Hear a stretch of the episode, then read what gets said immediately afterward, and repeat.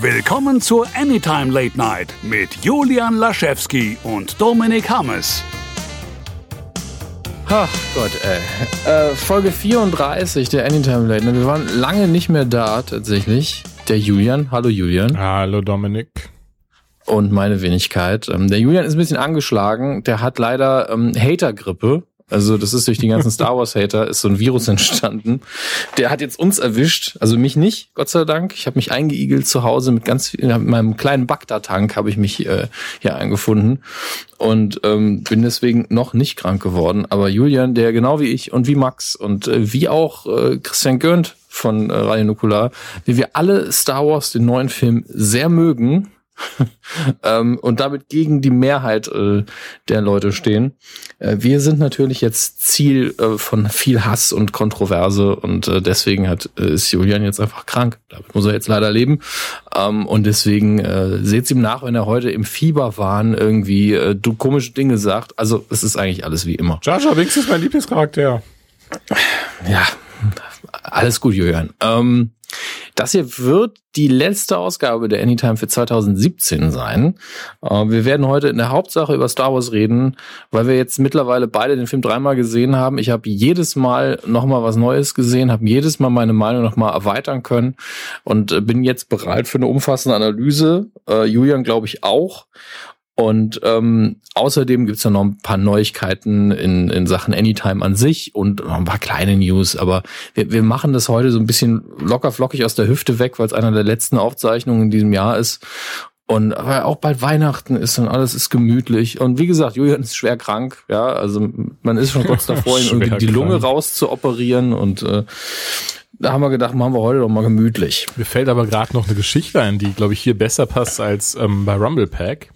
Mhm. Da das für dieses Jahr hat's ja eh schon, also Rumbleback ist ja schon raus für dieses Jahr und dann erzähle ich sie einfach hier, bevor ich es dann eventuell auch vergesse.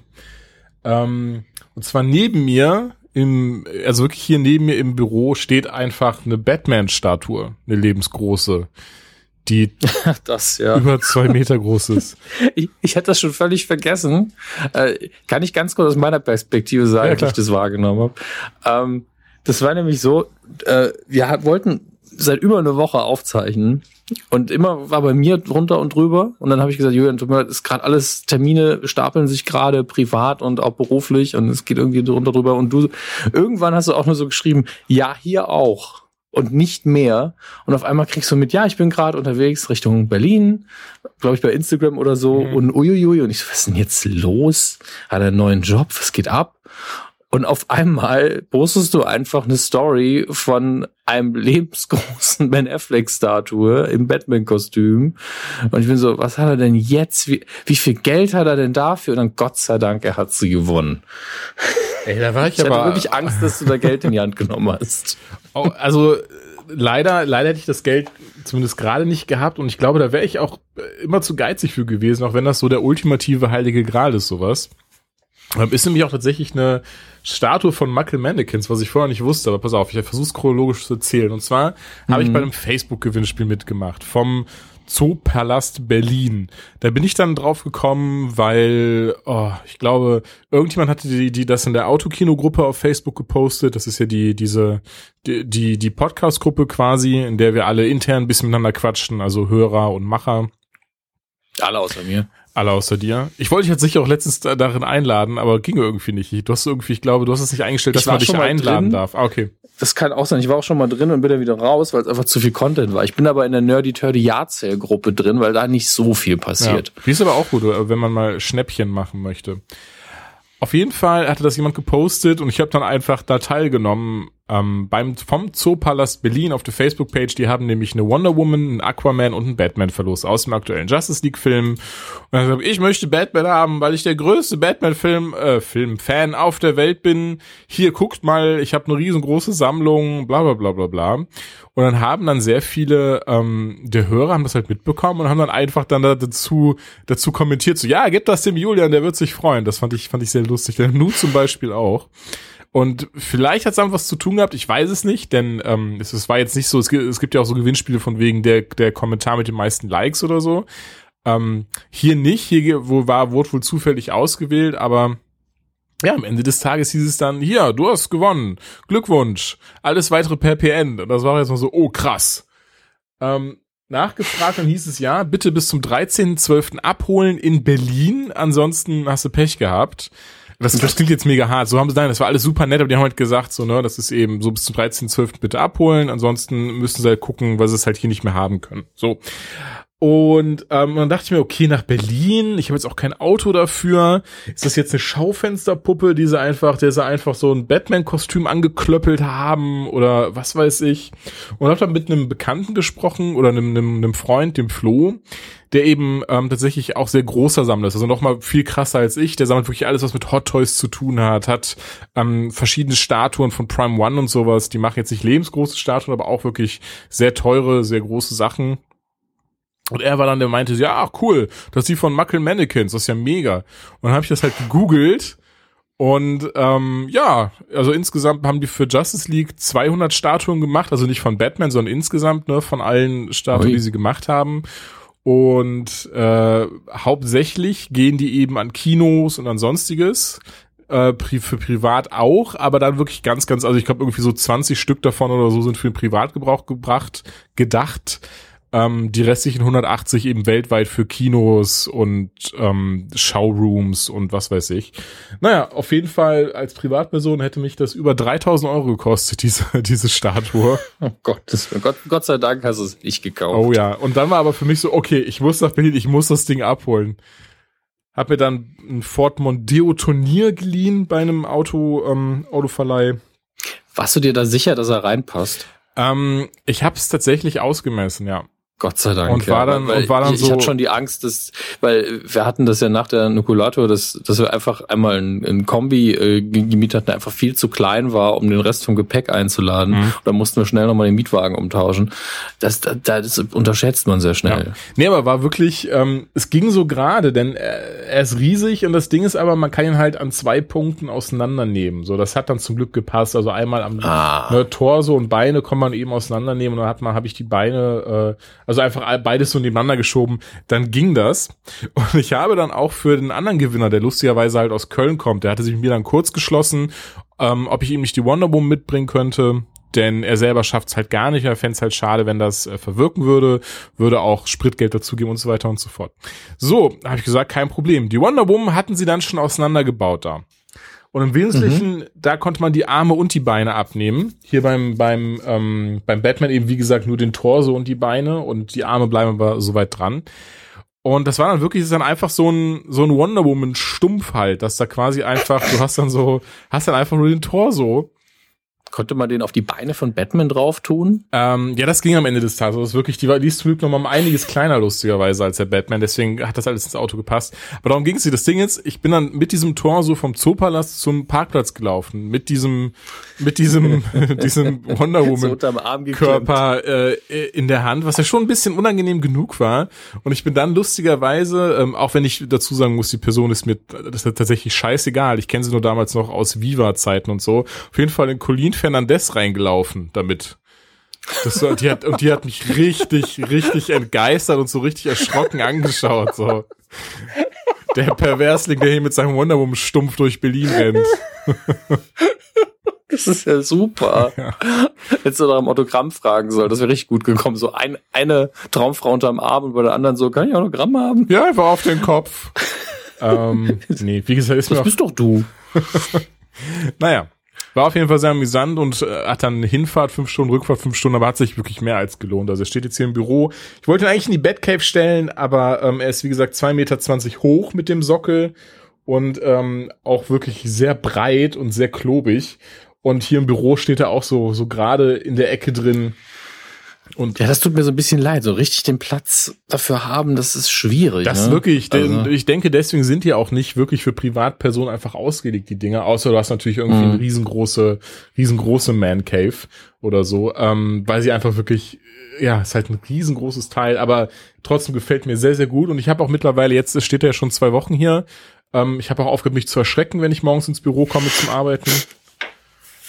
Ist es eine gute Motivation, so Batman immer hinter sich zu haben beim Arbeiten? Ja, voll. Ich gucke ihn wirklich sehr gerne an. Das klingt jetzt zwar lustig, aber ich finde das. Manchmal fasse ich ihn auch an. Das auch. Denn es ist so, das ist halt das Schöne, es ist wirklich kein, dadurch, von wo er herkommt, also ne, wer der Macher ist, es ist kein so billiges Hohlplastik oder sowas, sondern es ist alles aus Fiberglas und ähm, sieht man und merkt man auch. Das Einzige, muss ich ganz ehrlich sagen, was ich an der Figur nicht cool finde, ja. ist das Gesicht. Ja, ich denke, das ist schwierig in der Größe. Behaupte ich jetzt zumindest mal. Ja, ist natürlich aufwendig von, und von der Entfernung her ist ja auch okay, aber als du da mit der Kamera so bist du von unten nach oben gefahren, so, ah, sehr viele Details, Kostüm, sehr cool und dann kommt ja, man an diesem Kind an und bin so, ähm, okay, das beißt sich jetzt so ein bisschen mit dem Detailreichtum vom Rest. Aber hey, äh, sind, letztlich sind es immer noch 3000 Euro geschenkt und es ist definitiv ein Hingucker. Ich hoffe einfach nur, dass er dir nicht zu viel Platz wegnimmt. Aber Ach, es gut. hätte, es hätte niemand besseren treffen können tatsächlich für dieses, äh, für diesen, diesen Gewinn. Also ich, ich kenne, ich, ich kenne kaum jemanden, der Batman mehr liebt als dich und ähm, deswegen äh, hat er da seine richtige Heimat gefunden. Oh ja, danke dir. Ja gut, und das, ähm, das war die Berlin-Geschichte das mit Colin Fernandes, das war für mich, das hast du, glaube ich, noch nirgendwo erzählt, oder? Nee, habe ich auch tatsächlich jetzt erst wieder dran gedacht, weil das auch wirklich trotzdem eine sehr unangenehme, nicht, nicht wegen der Person an sich, aber einfach so eine unangenehme Situation, weil ich kann auch nicht so viel sehen durch, den, durch diesen Stumpf, diesen, diesen Torso, den ich getragen habe. Und ich wäre halt beinahe voll in sie reingelaufen und sie hat dann so oder so einmal ganz kurz richtig geschockt geschaut, so, was macht denn dieser, dieser Typ mit so einem, was ist das für ein komischer Perversling? Und du bist ja auch noch ein großer Mann, das muss man jetzt auch dazu sagen. Sie hatte wahrscheinlich Angst erstmal, oh Gott, der rennt mit einer halben Frau durch die Gegend, ich bin die Nächste. oh Gott. Oh Gott. Es ist halt Winter, ich nehme an, es war schon fast dunkel, als ihr euch gesehen habt. Es war tatsächlich habt. dunkel, ja. Ja, also da wäre ich auch erschrocken. Und war dann direkt da, wie gesagt, ich war im Zoopalast und war dann direkt dann äh, neben dem, äh, neben dem Bahnhof ist der nämlich. Und da habe ich dann eben geparkt an diesem mhm. Zoobahnhof. Der Julian vom Bahnhof Zoo. Oh, ja, genau das, an, diese, an diesem nehme ich. Und ich denke, das ist dann, kommt dann nicht so geil, wenn dann da ein, ein erwachsener Mann mit so einem, so einer Frauenpuppe, einer halben Frauenpuppe rumrennt. Eine Anekdote für die Ewigkeit tatsächlich. Ich habe mal Colin Fernandes getroffen. Hätte sie beinahe mit, einem, mit einer Wonder Woman Büste erschlagen. Du, du, hättest ein Foto von dir machen müssen mit Wonder Woman unterm Arm und sie dann irgendwie taggen müssen. Mhm. Einfach so, erinnerst du dich an mich? Oh Gott. Das wäre maximal creepy gewesen. Ja, das ist leider wahr.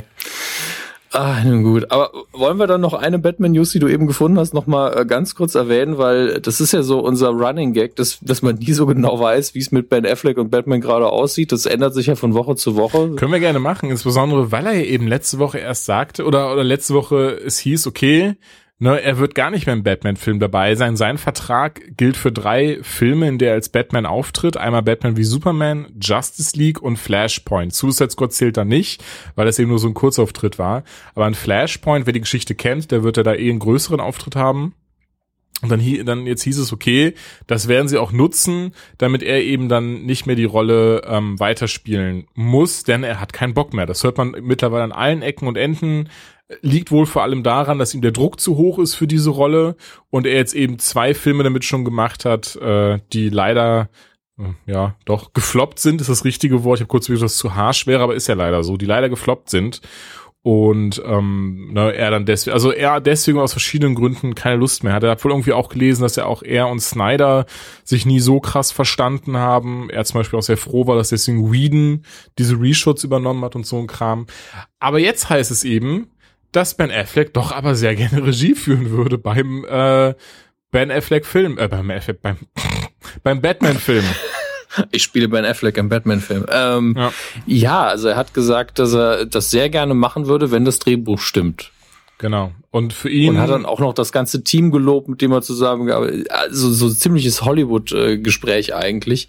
Aber, hä, was denn jetzt? Ich verstehe es auch nicht. Insbesondere, er sagt ja auch selber, er ist bisher nicht mit den Scripts zufrieden gewesen für den Batman-Film. Eines davon hat er selber geschrieben. Das andere kam dann von ähm, äh, Mark Reeves, glaube Matt Reeves, Matt Reeves, äh, kam dann von Matt Reeves. Und ähm, hier, ich merke gerade in den News, steht ja auch nochmal von wegen, äh, dass Recent Reports eben sagen, dass äh, Affleck eigentlich nur noch im Flashpoint-Film dabei sein will und im Solo-Batman-Movie wird wahrscheinlich, und ich fände ich weiß es nicht, lass mich gerne, natürlich gerne überraschen, wird wahrscheinlich Jake Gyllenhaal die Rolle übernehmen. Ich, ja, das, das hört man halt überall, ne? Also ist, keine Ahnung, ich, Jack Gyllenhaal fand ich zum Beispiel großartig in Prisoners, aber als Bruce Wayne, Batman kann ich ihn mir null vorstellen. Aber am Ende des Tages, ich bin auch nur ein Konsument und ähm, wenn es nach mir gehen würde, dann sähen die Filme eh ganz anders aus. Aber das ist eben, das ist eben das Ding. Und ich glaube, dass, dass da werden wir gleich mal in Last Jedi dazu eingehen. Es ist sehr interessant, wie weit das teilweise auseinandergeht und wie oft Menschen dann eben denken, dass sie als Konsumenten was viel Besseres äh, erstellen könnten. Ja, ich habe in dem Zusammenhang tatsächlich mit Star Wars auch sehr oft jetzt in Gesprächen mit, äh, mit zum Beispiel Max und im Allgemeinen gesagt, dass, dass die Leute irgendwie bei ihren Erwartungshaltungen schon so ein bisschen arrogant sind. Ich meine, ich sage das in der Anytime ja sehr häufig. Ich krieg nie meinen Batman, wie ich ihn gern hab. Nie. Ja, aber da muss man halt mal runterfahren und sagen, ey, wenn ihr, ich habe so zehn Kriterien, wenn ihr sechs oder sieben davon erfüllt, ist schon cool. Und wenn es dann noch ein guter Film ist, bin ich doch happy. Was soll das denn?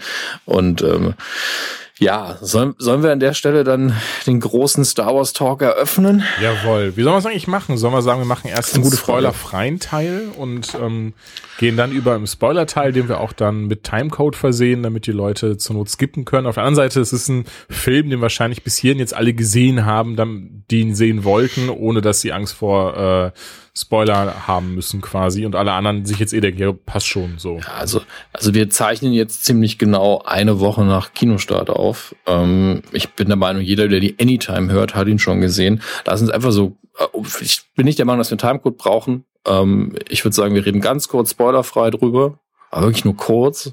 Und dann gehen wir direkt voll in die Analyse, weil ähm, ganz ehrlich, wenn wir es einfach nochmal sagen, wissen die Leute ja auch, was los ist. Das ja? ist doch eine gute ähm, Idee. Dann machen wir das. Genau.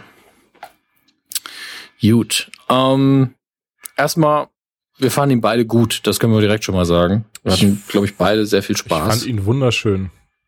Ja, ähm, ich, ich habe ihn in der Presseverführung in München geguckt, unter anderem mit Kuro zusammen. Mhm. Ähm, und äh, in unsere Reihe saß da wie in der Kirche tatsächlich. Und wir hatten alle den ganzen Film über glasige Augen. Und wir fanden ihn auch alle gut. Ja. Was interessant ist, weil ich durchaus von anderen genau das Umgekehrte gehört habe, dass alle in der Reihe enttäuscht gewesen sind. Ähm, aber in unserer Reihenfilterbubble kam der Film einfach unfassbar gut an. Fand ich auch interessant, denn ich war in Köln in der Presseverführung danach auch ein bisschen mit äh, den Leuten dort geschnackt und ich habe auch kein einziges Mal gehört, äh, was soll das denn? Sollen alle durch die Bank weg, oh, was ein schöner Film, wie toll sie das gemacht haben. Deswegen war ich auch sehr verwundert, als ich ein paar Tage später, als dann auch dann quasi äh, der, der Kinostart war, von, von vielen Ecken immer kam, was, das ist nicht mein Star Wars. Ja.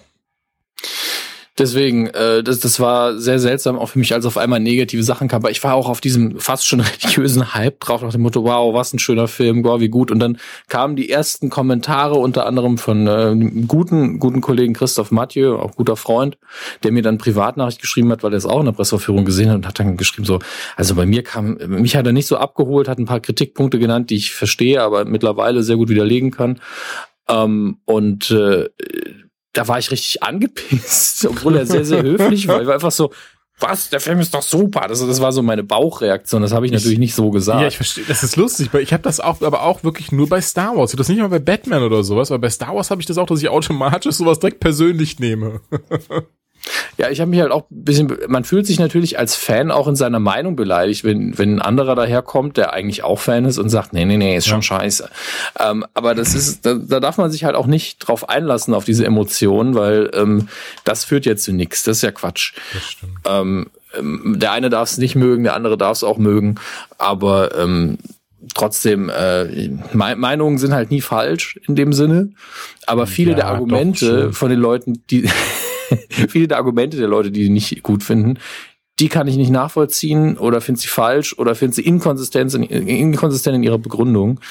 Ähm, also es haben ja viele gesagt, dass äh, also ich habe viele Kritiken gelesen, wo irgendwie den ersten 30 Prozent gestanden hat, so, ja, das ist inkonsistent mit dem, was man früher gemacht hat, das ist nicht mehr Star Wars wie aus, den, aus der alten Trilogie und ergibt keinen Sinn. Und im nächsten Satz dann so, das ist genauso wie in dem und dem Film mhm. von, von Star Wars und deswegen ist es schlecht, weil es nichts Neues ist. Und man kann das nicht beides anführen. Man kann nicht sagen, es ist zu sehr wie das alte und auch zu, zu, zu wenig wie das alte. Also das ist mir zu, zu, in, zu inkonsistent. Was ich gerade noch merke, was ich noch erwähnen möchte, ich war sehr froh, ich habe ihn am Samstag dann bei diesem NTG-Event gesehen. Das war ja super lieb mhm. von, ähm, von Fabian, Erik und Mist, mir fällt jetzt der letzte Name nicht ein, organisiert worden, sorry dafür. Auf jeden Fall, das war wunderschön gemacht, weil auch wirklich, du saßt dann quasi nur mit Fans im Kino und ich durfte meinen Neffen dann mitnehmen. Oh. Und der, der fand, also mein Neffe fand den Film auch richtig, richtig toll. Das hat mich sehr gefreut, weil ich dann kurz dachte, oh, vielleicht ist ihm das irgendwie teilweise zu langweilig oder er kann das nicht ganz nachvollziehen oder, oder, äh, also im Sinne von, ähm, äh, die Beweggründe von Luke Skywalker zum Beispiel und so, dass er dann irgendwie auch dann da sitzt und denkt so, hä, was? Weil er halt auch ne, den Luke richtig toll findet und ähm, nee, aber hat ihm auch sehr, sehr gut gefallen. Das freut mich. Wir hatten auch ähm, letzte Woche Donnerstag ja noch mal eine, das war meine zweite, ähm, wo ich es auch auf Deutsch gesehen habe, mhm. was ich im Nachhinein muss ich sagen, ist eine gute Synchro. Ähm, Fahrt weniger verloren, als ich gedacht habe vom Original. Ja. Aber ähm, ich meine, Mark Hamill hat nun mal eine super Stimme mittlerweile und der deutsche Synchronsprecher ist gut, ganz ohne Frage. Er macht das auch super, aber mir hat dann halt dieser Hamill-Faktor so ein bisschen gefehlt. Ja, ähm, ähm, aber da war auch ein, Entschuldige, da, da, war auch ein Kind im Publikum und das war ihr erster Star Wars Film. Ach. Und ich habe hab dann direkt danach gefragt, wie fandst du's? Und sie so, sie war völlig begeistert. Schön. Das finde ich auch immer sehr toll und auch so ein bisschen herzerweichen, wenn du dann jüngere Zuschauer mitnimmst, die aber auch dann direkt, wo du dann direkt siehst, okay, die sind da gerade genauso krass drin wie du, obwohl die gar nicht quasi dieselbe Historie mit dem ganzen Material haben. Ähm, aber ganz kurz zu Synchro. Ähm, ich habe ihn auch dann am Samstag auf Deutsch gesehen, ne, deswegen konnte ich auch mal die Neffen mitnehmen.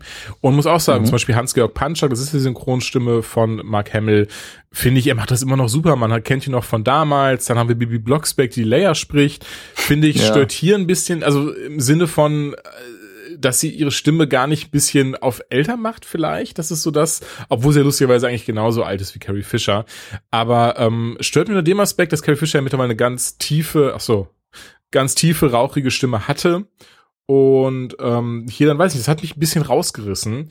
Und ganz ehrlich, und es ist nicht böse gemeint, aber, aber der Synchronsprecher von Adam Driver, sorry, geht gar nicht.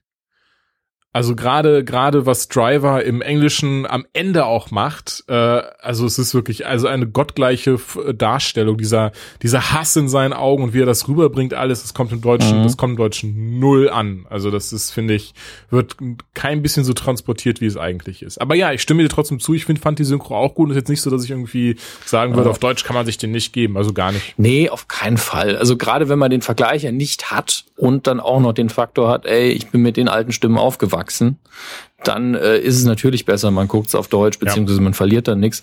Aber ich muss auch sagen, das ist ja jetzt auch keine Kritik an der Dame, die kann ja nichts dafür, Nein, dass ihre nicht. Stimme nicht gealtert ja. ist, aber Carrie Fisher hat am Schluss so eine krass charismatische, ältere Stimme gehabt und sie klingt halt immer noch wie Bibi Blocksberg. Das ist schon ähm, nicht schlecht, aber ähm, äh, passt halt nicht so ganz zur Rolle, merkt aber, wie gesagt, kein Schwein, der äh, normal nicht O-Ton guckt. Deswegen ist es völlig okay. Ja. Ähm, und äh, das sind alles sehr, sehr gute Synchronsprecher und deswegen ist es auch eine gute Synchro. Ähm, aber ja, ich würde jederzeit den O-Ton vorziehen. Aber ich bin froh, dass man diese Qualität einfach gehalten hat bei einem Film, der so groß ist und so wichtig für viele. Ähm, und ganz ehrlich, auch ich fand im, im deutschen Ton es schön, die deutsche Synchronstimme von Luke Skywalker nochmal zu hören, mhm, weil der Sprecher schon. und diese Figur auch sehr gut zusammenpassen. Ähm, ja. Ich glaube sogar tatsächlich ist es so, wenn ich jetzt an die alten Filme denke, da hat Mark Hamill ja früher noch nicht diese gut trainierte, charismatische Stimme gehabt. Und da fand ich tatsächlich den deutschen Ton besser.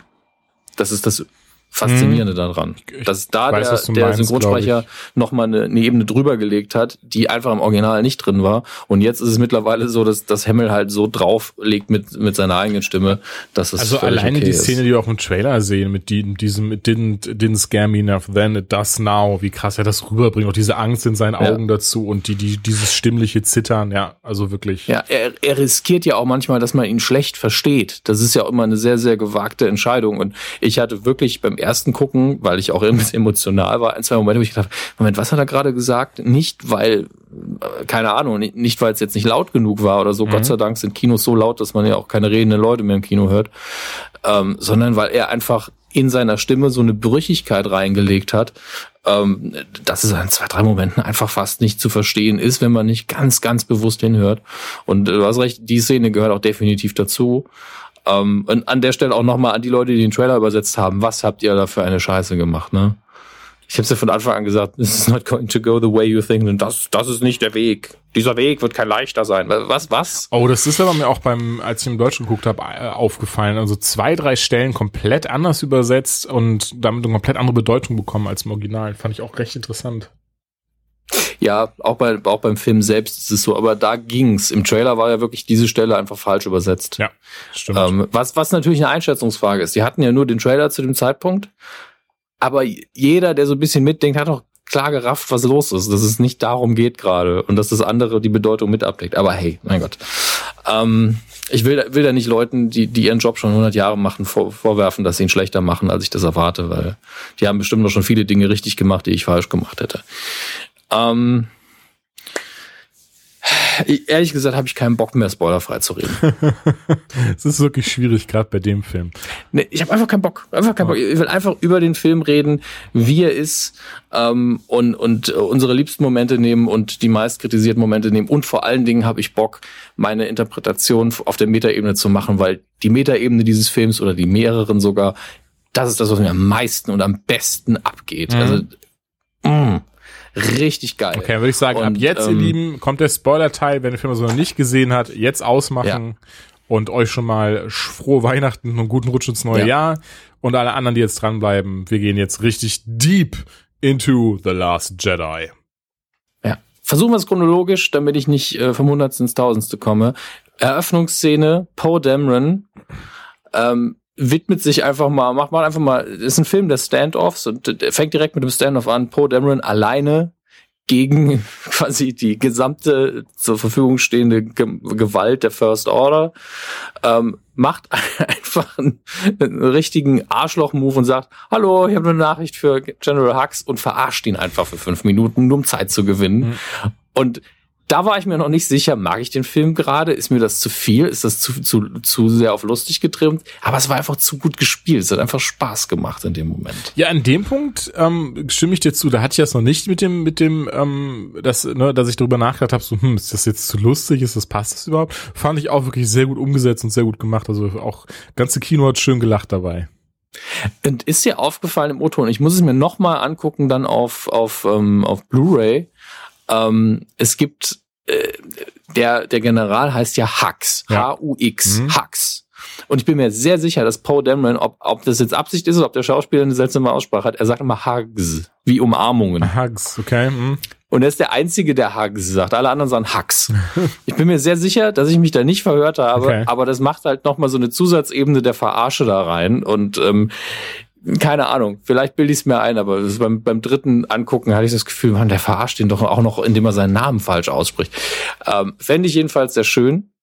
Im Allgemeinen ähm, muss man sagen, dass äh, General Hux äh, und der äh, Resident Weasley äh, des Films sehr, sehr gut gespielt hat. Und Ja. äh, gerade das Zusammenspiel mit Kylo Ren, also ich würde gerne Sitcom sehen, Kylo Ren und General Hux, ähm, würde ich äh, definitiv bei Netflix angucken.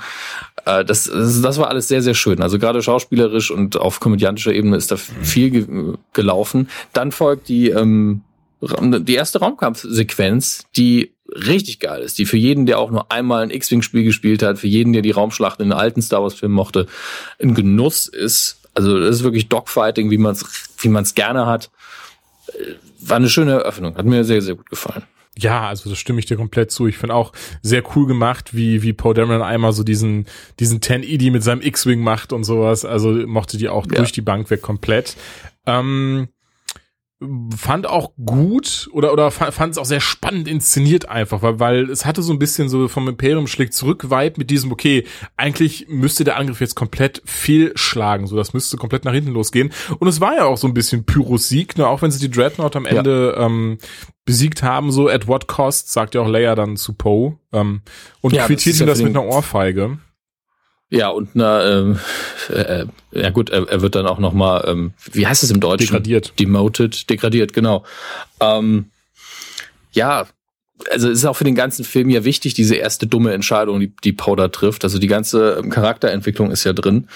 Und ähm, dann haben wir diese Bomber-Sequenz, die auch gleichzeitig den Plot für eine, die neue Figur anlegt, weil wir hier die Schwester von Rose sehen, die äh, später noch eingeführt wird, die ähm, es gerade noch schafft, als für den letzten Bomber ein neues Schiff, das wir im, im Star Wars-Universum sehen. Also ich hatte solche Bomber, habe ich im Star Wars-Universum noch nie gesehen, die wirklich wie Zweite Weltkriegsbomber von oben einfach sehr, sehr viel an äh, Payload abwerfen und sehr langsam fliegen anscheinend.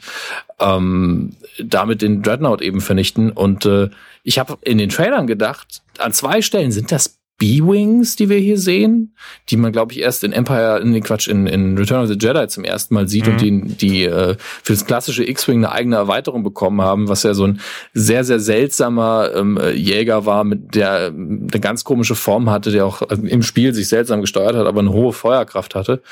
Und ähm, nein, die haben nur eine ähnliche Form. Und gerade hier die Bomber, äh, ja, ich sag mal, taktisch sehr schwierig einzusetzen, weil das einfach nur langsam fliegende Megaziele sind. Deswegen hat man ja auch fast alle verloren. Aber sehr effektiv. Der Dreadnought komplett im Arsch. Ähm, tolle Sequenz, dann die Flucht. Und dann sind wir ja schon mitten drin. Ich bin gerade überlegen, was, was für einen anderen Standort wir noch haben, weil ansonsten gibt's ja nur die Insel. Das heißt, wir befinden uns im Moment noch komplett konsequent bei der äh, äh Flotte der Resistance und springen erst später zur Insel. Das ist auch sehr interessant. Ich glaube, es ist der erste Star Wars Teil, der quasi drei Handlungsstränge simultan nebenher laufen hat, die dann am Ende alle zusammengeführt werden. Naja, diese ähm, gleichzeitigen Handlungsstränge, die hatte man auch in den alten Star Wars Teilen. Also man hatte sehr oft eben Luke und das, was die anderen machen. Ja, ja genau. Aber da, hier, darum geht's mir. Hier sind wirklich drei Handlungsstränge simultan, die eben am Ende zusammengeführt werden. Das hast du ja vorher in der Form noch nicht gehabt. Zumindest nicht in dieser, äh, weiß ich nicht, brachialen Art und Weise. Ich weiß nicht, ob es drei waren, aber es ist auf jeden Fall hier sehr konsistent gemacht und auch äh, gut zusammengeführt am Schluss. Ähm, und das ist übrigens eine Frage, wo, wo man nicht so genau weiß, wie viel Zeit an welchem Zeitpunkt im Universum vergeht. Da geht es mir jetzt nicht um Realismus in Sachen Überlichtgeschwindigkeit, und in Sachen Realismus ist ähm, im Weltraum ist an diesem Film sehr viel Quatsch drin, wie immer bei Star Wars. Deswegen ignoriere ich das vollständig ähm, äh, zum Beispiel Treibstoff, der ausgeht im Weltall, aber wenn man eine ges bestimmte Geschwindigkeit fliegt, dann fliegt man die eben, dafür brauchen wir keinen extra Treibstoff, aber hey, da müssen wir nicht drüber diskutieren, Find, das ist nun mal Star Finde ich aber auch sehr lustig, dass das jetzt wirklich zum allerersten Mal in der Art und Weise erwähnt wird in Star Wars. Treibstoff war vorher noch nie ein Problem, haben sie noch nie vorher drüber geredet. Ja, also auch in den, in den Spielen, glaube ich, hat es auch nie eine Rolle gespielt, nee. auch wenn das irgendwie mal erwähnt worden ist, aber es war, hat nie eine Rolle gespielt. Aber das, das, ganz ehrlich, das nehme ich mit, weil ähm, Ach, es ist nun mal Star Wars. Es, ist, es hat nie den Anspruch auf Realismus in der Science Fiction gelegt und das, da würde ich jetzt auch nicht anfangen wollen mit. Ja. Ähm, auf jeden Fall, was ich meinte, ist, die letzte Sequenz in Force Awakens auf der Insel ist ja immer noch die Eröffnungssequenz auf der Insel hier in äh, Last Jedi. Genau. Und da passiert aber gleichzeitig bei der Resistance ganz viel und man weiß gar nicht, wie viel Zeit ver verstreicht denn auf der Insel, wie viel Zeit verstreicht hier, was ist wirklich parallel, mhm, passiert das gerade vorher, was wir gerade nachher gesehen haben. Ähm, wir wissen es wirklich nicht. Es ist ein bisschen unübersichtlich, was das angeht, aber wichtig ist eigentlich nur zu wissen, was passiert und nicht wann es passierte. Ja. Und das war auch für mich der Punkt, wo ich mich dann gefragt habe, also als wir dann Acho sehen und eben die Szene erneut ähm, auch sehen, auf der, in der Ray eben Luke das Lichtschwert hinhält, er nimmt das dann. Und hier ist es ja, das ist ja wirklich das Ding, wo der Film, glaube ich, alle überrascht hat. Also ich kann mir nicht vorstellen, dass irgendjemand da saß und gesagt hat, ach, war ja klar, dass das so und dass die Szene jetzt so und so sich ausspielt. Ähm, und zwar nimmt Luke dieses Lichtschwert, begutachtet das und wir alle haben jetzt erwartet, dass er dann vielleicht direkt zu ihr sagt, who are you? oder das wiedererkennt, das vielleicht anmacht oder, oder, oder. Aber niemand hätte erwartet, dass er dieses Lichtschwert dann einfach hinter sich wegwirft. Und ey, das war der beste Move ever. Ich bin fast aufgestanden und hab geklatscht. Wie ein trotziges Kind dann einfach geht und Ray ihn nur ganz verwirrt hinterher schaut. Das war einfach das Beste. Das war einfach wirklich, das war für mich in dem Moment, als ich das erste Mal gesehen habe, war das Ryan Johnson, der Regisseur, Drehbuchautor, der, der gesagt hat, hier ist, was ich von eurer Fantheorie halte nix. Ja. Fickt euch. und es war, und ich bin ja ein großer Fan von Antiklimax und das war ja der beste Antiklimax der Welt. Also über, wir haben jetzt zwei Jahre darauf gewartet, was jetzt passiert, wenn, wenn Luke das Lichtschwert nimmt oder was ist. Es ist ihm einfach scheißegal und er verpisst sich. Und das war in dem Moment für mich wirklich das Beste, weil es auch so ein bisschen out of character natürlich war, das Luke, den wir kennen. Darauf werden wir später noch eingehen, ist ja ein Hauptkritikpunkt von vielen. Ähm, und ich war einfach so, okay, was jetzt? Das ist mal eine Ansage. Es ist nicht, okay, genau das habe ich erwartet, sondern hey, was kommt jetzt? Ich bin gespannt. Ja. Und aber für mich war das der Punkt, wo ich dann dachte so, hm, Also ich hatte gar nicht dieses so, ja, das ist ja mega lustig. Im zweiten Mal und dritten Mal war es wirklich Nee, so, war war das wirklich so dieses so, okay, das ist schon sehr cool gemacht. Und genau wie du es gesagt hast, es ist richtig gut antiklimatisch und ist halt auch wirklich dieses so, ich mach's einfach komplett anders, als alle erwartet haben. Und gerade das mag ich eigentlich so in dem Film. Aber im ersten Mal gucken war ich mir erstmal so, äh, hä? Ich dachte, jetzt passiert was krass Episches. ich hatte halt auch Angst, dass es in die Hose geht, aber ich wusste halt, okay, es ist einfach, äh, es ist halt eine Ansage. Es ist so das Gegenteil vom, vom Mic Drop, wo du einfach fertig bist. Das ist so, jetzt geht's ab. du, weißt, du weißt gar nicht mehr, was passiert jetzt. Und das fand ich sehr gut. Genau. Ähm, wir haben aber jetzt noch übersprungen, wir hatten ähm, natürlich noch Finn, der wieder aufwacht in der neuen Variante eines Bagdad-Tanks, Ja. der einfach ein Anzug ist, der für so ein bisschen Slapstick sorgt, indem eben das Bagda, wahrscheinlich ist es Bagda, diese Heilsubstanz ähm, im Star Wars-Universum drin ist und das dann über das ganze Flugdeck verteilt. Ähm, und er dient ja eigentlich nur dazu da, wirklich diese Überleitung auf die Insel zu bringen. Es ist einfach nur klar, okay, er ist wieder aufgewacht, er war die ganze Zeit in diesem Tank und hat sich erholt. Und äh, Pause äh, sieht ihn dann und dann stellt er die einzige Frage, die er stellt von den ganzen tausend Fragen, ist, wo ist Ray, was ich sehr schön fand für den Moment. Und dann sind wir eben auf dieser Jedi-Insel ähm, mit dem sehr, sehr zurückhaltenden Luke Skywalker. Ja, Jawohl. Und genau, dann haben wir eben die Szene, in der er das Lichtschwert wegwirft. Ray rennt ihm dann hinterher zu seiner Hütte, wo er dann direkt schon Mhm. sein, sein, seine Jedi-Kutte äh, oder wie auch immer man es nennen möchte, auszieht und darunter, was ja auch, finde ich, sehr interessant ist, auch vom stilistischen her, ein komplett dunkler, sogar äh, schwarzer Anzug ist. er ist ein komplett abgefuckter, äh, ich weiß nicht, ein bisschen obdachlosmäßig. Ja. Aber er legt, du hast schon recht, er, symbolisch betrachtet, ich muss das auch ein paar Mal gucken, bis ich realisiert habe, er hatte ja vorher seine Jedi-Klamotten an. Genau. Und dann legt er, um noch mehr Symbolträchtigkeit da reinzulegen, legt er die direkt ab, sobald sie auftaucht, weil er diese Aufgabe nicht erfüllen will und zieht sich einfach an, ja, macht dann eben einen auf Tom Hanks und äh, Castaway und sagt, ne, ich äh, mache jetzt gar nichts mehr. Ich bin einfach nur der Typ, der hier lebt auf der Insel und damit hat sich's. Und dann sehen wir auch zum ersten Und- Mal die Porks danach. Und ich muss, ich bin recht dankbar. Mhm. Ich finde sie nicht nervig, weil das ist sowas, was ja viele mit den Evox zum Beispiel haben, wobei ich die auch nicht nervig finde. Und ähm, bei den Porks dachte ich aber auch so, oh Gott, hoffentlich machen sie da nicht so ein krasses, krasses Schauspiel draus, damit sie so die super kommerzialisieren können. Nee, es sind einfach süße, dumme Vögel, die dann auf dem Lichtschwert Also- so rumspringen. Ja. ich, ich verstehe jeden, der sagt, dass die, die Porks ja keine Funktion erfüllen und nur Kommerz sein sollen, aber ich sehe es nicht als riesigen Kritikpunkt an, da sie im Film nicht stören, sondern nur zwei, drei Gags machen. Ähm, aber ich verstehe es deswegen, weil die Ewoks hatten ja in ähm, Return of the Jedi wirklich eine tragende Rolle. Ja, und die Porks könnte man wirklich weglassen. Es würde kaum wehtun. Es ist halt noch so ein bisschen Comic Relief, der dazukommt. Aber sie sind halt auch einfach süß. Und ja, sie sind auch einfach witzig. Wenn euch das nervt, hey, äh, in Star Wars gab's immer lustige, süße Charaktere. Immer. Ja, nur weil ihr das jetzt, weil ihr älter seid, nicht mehr wollt, ist ja nicht der Fehler des Films. Also, ähm, und ich fand's ja auch, wie gesagt, nicht nervig. Ich fand's ja auch im Trailer schon süß. Und sie sind so ein bisschen die Tribbles von Star Wars, nur noch mal ein bisschen niedlicher, da, da die Tribbles bei Star Trek ja wirklich nur so ein Fell Fellflauschknäuel sind ohne Gesicht. Ähm, aber äh, sind wirklich sehr, sehr ähnlich, da sie auch überall auftauchen, sich vermehren wie sonst was, sind halt wirklich wie, äh, wie Möwen und wie ähm, Tauben in der Stadt, sind überall. Ähm, dann haben wir noch die Bege ich glaube, die Begegnung von Chewbacca mit Luke ist auch noch drin. Genau, die kommt dann direkt nämlich als nächstes. Wenn Ray nicht reinkommt, hat sie anscheinend dann Chewbacca zu Hilfe geholt. Und dann Mhm. eben diesen sehr ähm, emotionalen Moment, wo da, wo Luke dann fragt, wo ist Han?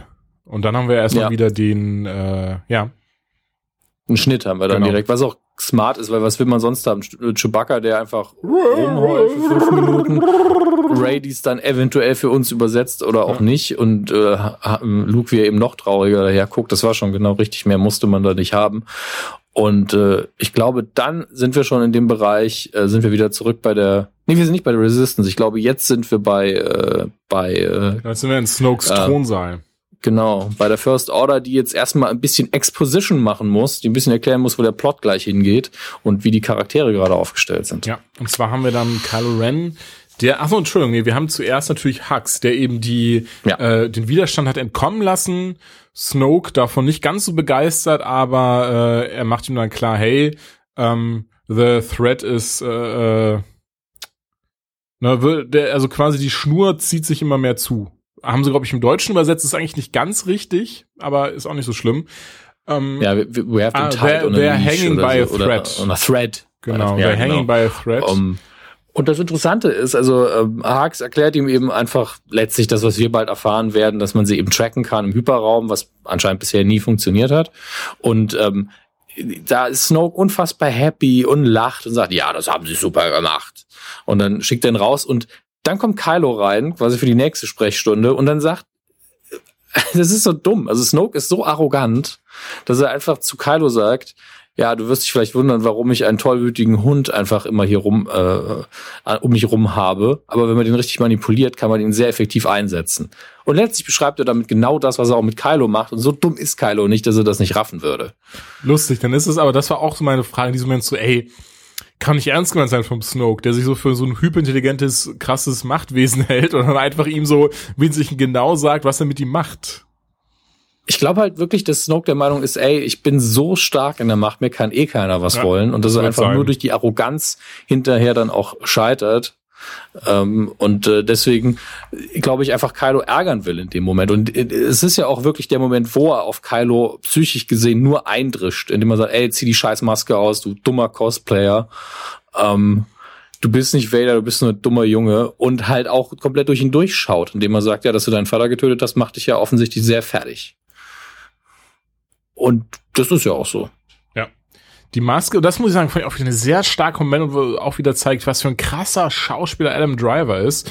Auch hier bei ihm, um ganz kurz mal so einen so einen Schritt zur Seite zu machen, auch sehr interessant. Ne? Er ist ja eigentlich Marine gewesen, ist dann zurück in die Staaten, nachdem er eben fertig war mit seinem Service, mit seinem Dienst und ähm, hat sich dann von Job zu Job gekämpft und hat nie wirklich was halten können, weil er einfach äh, ja da, dafür nicht gemacht war, in Anführungszeichen. Ging dann zu einer Audition, also zu einem Ding, ich weiß schon gar nicht, war glaube ich irgendeine Serie, ne, die er, die er dann gemacht hat als erstes. War nicht bei Girls, glaube ich, das dabei. Kann sein, ich bin mir nicht ja. mehr sicher. Und ähm, ja, wurde dann halt Schauspieler. Aber ich finde es nur sehr interessant, diesen Werdegang, weil er, so ich verstanden habe, auch niemand ist, der irgendwie mal Theater gemacht hat oder sonstiges, aber dafür ein unfucking fassbar geiler Schauspieler ist. Also er hat sehr viel Talent ja. auf jeden Fall, ja. Und, und er hat natürlich den Vorteil, dass, dass er für die Ladies auch was äh, hergibt optisch. ähm, Nee, ist ja so. Also ich, ich höre immer wieder, dass es ein sehr gut aussehender Mann ist. Und ähm, es gibt ja dieses tolle Ding, wo man, das hast du mir, glaube ich, auch nochmal geschickt, ja. was ich online vorher schon gesehen hatte, wo man Face-Swap gemacht hat mit Keanu Reeves, der ja auch bekannt dafür ist, dass er einfach gut aussieht. Ähm, und es sieht einfach fast gleich aus. Also ähm, ja, der hat definitiv Charisma und er macht es auch besser, als ich gedacht habe. Also ich fand in Force Awakens fand ich ihn nicht so gut, was vielleicht auch daran lag, dass man sehr viel Maske gesehen hat und ich nicht so ganz verstanden habe, was er mit seinem mit seinen Gesichtsausdrücken macht. Aber hier in Last Jedi dieses Pokerface, das dann ab und zu, äh, wo er sich ab und zu durchschauen lässt, das macht er wirklich gut. Und hier verstehe ich es jetzt auch komplett. Also hier verstehe ich auch komplett, wie, der, wie die Figur angelegt ist. In Force Awakens, glaube ich, das war diese J.J. Abrams-Krankheit, dass weder Abrams noch irgendjemand sonst genau wusste, was die Figuren eigentlich wollen. Ähm, das ist hier alles nicht vorhanden, denn Ryan Johnson findet auf viele Dinge einfach eine Antwort. Und äh, oft ist ihm aber auch scheißegal, was Abrams sich vielleicht dabei gedacht hat, habe ich das Gefühl. Einfach sagt, nee, komm, das machen wir jetzt einfach das so. Das kann sehr gut sein, wenn du das auch ähm, quasi, wenn man beide Filme miteinander schaut, glaube ich, dann fallen auch die eine oder andere Diskrepanz fällt dann auf komme heute nicht mehr drauf, aber ein, eins war zumindest ähm, sehr krass, weil das war dann irgendwie was, was in Force Awakens erwähnt wurde oder gesagt wurde und dann in Last Jedi aber komplett wieder umgeworfen wurde. Wenn ich, wenn es mir noch einfällt, sage ich es noch. Vielleicht weißt mhm. du gerade, was ich meine, aber es ist auf jeden Fall, es gibt ein, zwei Momente, bei denen man merkt, so Moment, eigentlich wurde das ein bisschen anders etabliert, aber naja. Ich habe Force Awakens tatsächlich nicht nochmal geschaut davor. Das wollte ich einfach nicht. Ich wollte mhm. möglichst kalt in den Film reingehen. Aber ich, ich habe, mein größter Kritikpunkt an Force Awakens war ja immer, dass, dass Abrams ähm, äh, sehr viele Sachen einfach aufstellt mal wieder, ohne die Fragen zu beantworten und ganz viele Sachen offen lässt und äh, quasi seinem Nachfolger dann überlässt es zu beantworten. Und ich finde, Ryan Johnson hat das sehr schön gemacht, indem er einfach gesagt hat, ganz brutal, ich scheiß auf alles. Und ähm, es gibt nur eine Sache, da hat meine Freundin mich darauf hingewiesen, und ich habe es noch nirgendwo gelesen, mhm. dass C3PO einfach wieder einen normalen Arm hat und keiner geht drauf ein. Ähm, denn in Force Awakens hat er den roten Arm erwähnt es sogar noch. Sie wundern sich bestimmt, warum ich einen roten Arm habe. Ähm, und äh, ich glaube wirklich, dass da Ryan Johnson einfach gesagt hat, ey, Abrams, ist mir scheißegal, warum du dem Roboter einen roten Arm gegeben hast. Vielleicht einfach nur wegen, wegen Bad Robot, wegen deiner Produktionsgesellschaft. Aber ich mach den jetzt einfach wieder Gold. Das gibt einfach, das ist völlig unwichtige Scheiß. Ich komme jetzt auch nur drauf, weil ich ihn halt tatsächlich Force Awakens vorher gesehen habe, einen Tag davor. Ähm, am Ende sagt auch C3PO ganz kurz, äh, ich brauche wieder einen neuen Arm, irgendwie sowas. Und ganz am Ende, wenn sie sich dann verabschieden, hat er auch wieder seinen normalen Arm. Ah, da, ah ja, stimmt, wir hatten da schon. Aber es ist halt, es wird einfach nie geklärt, wieso. Ähm, wird in den Büchern Scheiße. geklärt. Also ja, es ist, Ach, ist ja. ja. nicht dieses so, man muss die, ne, ich bin auch kein Fan von, jetzt muss ich noch die Bücher lesen, um, um die ganzen Lücken zu füllen. Aber ich habe es ja auch nur, ich habe das Buch noch nicht gelesen, sondern nur dieses, dieses Aftermath-Buch oder wie es heißt, und nur das Zwischending. Und zwar, dass ihm halt auch dann auf einem Planeten der Arm halt äh, abgehackt wurde und ein anderer Dru Druide sich dann für ihn geopfert hat und er ihm dann seinen Arm quasi gegeben hat. Das ist so dumm. Das ist vor allen Dingen dumm, weil C3PO es extra nochmal erwähnen muss. Ja. Ähm, irrelevant. Ähm, wir sind bei äh, Last Jedi und äh, genau, Kylo steigt ja. in den Aufzug, zerstört in einer sehr krassen Szene seinen Helm, kommt runter mhm. und äh, schreit dann nur die die beiden Offiziere dann, die da stehen, Ready my ship! Und fliegt dann raus zur äh, zum zum Widerstand hin, die sie ja dann eingeholt haben über dieses Hyperspace Tracking. Was? Das weiß ich leider nicht von mir, sondern ich habe es auf Twitter gesehen, also ich bin selber nicht drauf gekommen. Aber was ja tatsächlich zum ersten Mal in Rogue One äh, Erwähnung findet. Und zwar ist das zu dem Zeitpunkt einfach nur eine ne-, Randnotiz von wegen so Hyperspace Tracking. Aha, da arbeiten sie anscheinend gerade dran. So und jetzt in Force äh, in The Last Jedi sehen wir es eben in Aktion, dass man dass sie sogar durch den Hyperraum, also durch Lichtgeschwindigkeit eben Schiffe nachverfolgen und tracken können. Hat ja nur 30 Jahre gedauert oder mehr. Ja, mehr sogar, oder? Und ähm, ja, deswegen kann die erste Ordnung dem Widerstand die ganze Zeit folgen. Kylo fliegt eben mit seinem Schiff raus, fängt an drauf rumzuballern. Und dann haben wir eigentlich eine sehr, ähm, sehr interessante Szene, die aber auch dann wieder seinen inneren Konflikt zeigt. Ja, ich fand die Szene tatsächlich nicht so spannend, muss ich sagen, aber sie war ja auch notwendig. Man hatte sie im Trailer aber auch schon gesehen. Ähm, zunächst ist es einmal so, dass ähm, Poe Dameron äh, natürlich wieder losfliegen will, nachdem er sich von Leia seinen Anschiss abgeholt hat, zurecht und sagt, ey, ich muss jetzt natürlich das Schiff hier verteidigen. Rennt zu seinem Schiff, aber Kylo ist ein bisschen flotter und äh, bombardiert einfach mal von innen den Hangar. Was ich sehr schön fand, dass, dass das mal jemand gemacht hat. Denn der Film ist auch voll von diesen kleinen Action-Momenten, wo man sich als Star Wars-Fan über Jahre gedacht hat, wäre das nicht mal geil, wenn man das machen würde? Oder was ist eigentlich, wenn man das versucht? Ähm, und Kylo Ren jagt einfach mal sämtliche Jäger in die Luft, die in diesem Hangar stehen und deswegen ist das Schiff erstmal ohne Verteidigung. Ähm, und danach zielt er eben auf die Brücke. Er wird begleitet von zwei TIE Fightern und äh, will Torpedos abfeuern, tut's aber nicht, denn er spürt, seine Mutter ist da und er schafft es nicht, auch noch seine andere, sein anderes Elternteil umzubringen. Aber seine Begleitflieger feuern natürlich in dem Moment und äh, das führt dazu, dass Leia ins All gesaugt wird, neben der gesamten anderen Brückenbesatzung. Und das Ding ist, in der Theorie hätte man ja eigentlich die Szene so belassen können, damit eben dieser Abschluss gefunden wird. Ich kann mir aber vorstellen, dass dann sehr mhm. viele Leute sauer gewesen wären, weil dann hätte man direkt gedacht, okay, diese Szene ist nur aus diesem Grund drinne, nur also weil Carrie Fisher gestorben ist und wäre dann vielleicht ein bisschen billig rübergekommen. Ähm, ich muss aber sagen, das ist, würde ich, ich habe keine, keine krassen Kritikpunkte, nicht, dass mich wirklich stört, aber das ist, die Szene war leider so ein bisschen, auch beim, beim wiederholten Mal gucken, die Umsetzung hat mir leider nicht so gut gefallen. Der, Dir? Was, was jetzt genau? Die Szene nee, Entschuldigung, äh, dass mit sie, dem Torpedo dass sie, oder wie sie zurückkommt? Wie sie zurückkommt. Ähm, ich sag mal so, es war ein bisschen zu viel vielleicht. Ich habe kein Problem damit, dass Leia Jedi-Kräfte einsetzt. Nein, sie ist nun mal ein ja, Jedi. Ja, Fertig. Und es geht ja darum, dass sie ihr Leben rettet. Deswegen gestehe ich ihr auch zu, dass sie da ein bisschen mehr Kraft aufwendet, als wir bisher bei ihr gesehen haben. Ähm, aber es ist natürlich dieses, sie überlebt im All, was ja ein Mensch, ich glaube, irgendwie 90 Sekunden lang oder sowas tatsächlich tut. Ja, also man ist noch bei, weiß nicht, ob man Bewusstsein ist, aber man lebt zumindest noch, bevor einem irgendwie die Augen aus dem Schädel platzen und sonstiges aber eben nicht sehr lange. Man kann eben das All nicht sehr lange überleben als Mensch, aber eben nicht instant, wie viele gesagt haben, sofort tot. Hm, das nicht unbedingt.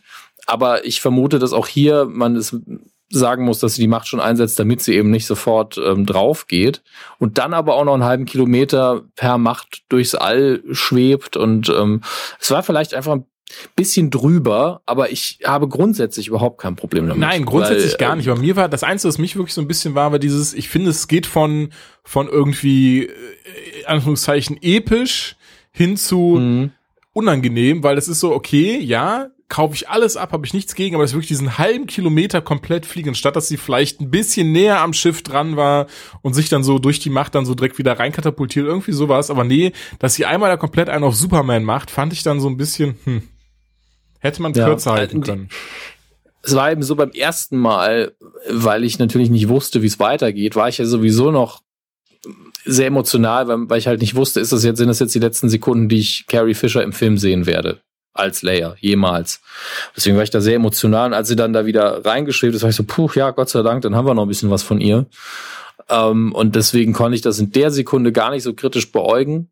Glaube aber auch, dass für viele in dem Moment der Film endgültig gekippt ist, also die, die ihn wirklich nicht mögen, ähm, weil es ihnen zu viel war.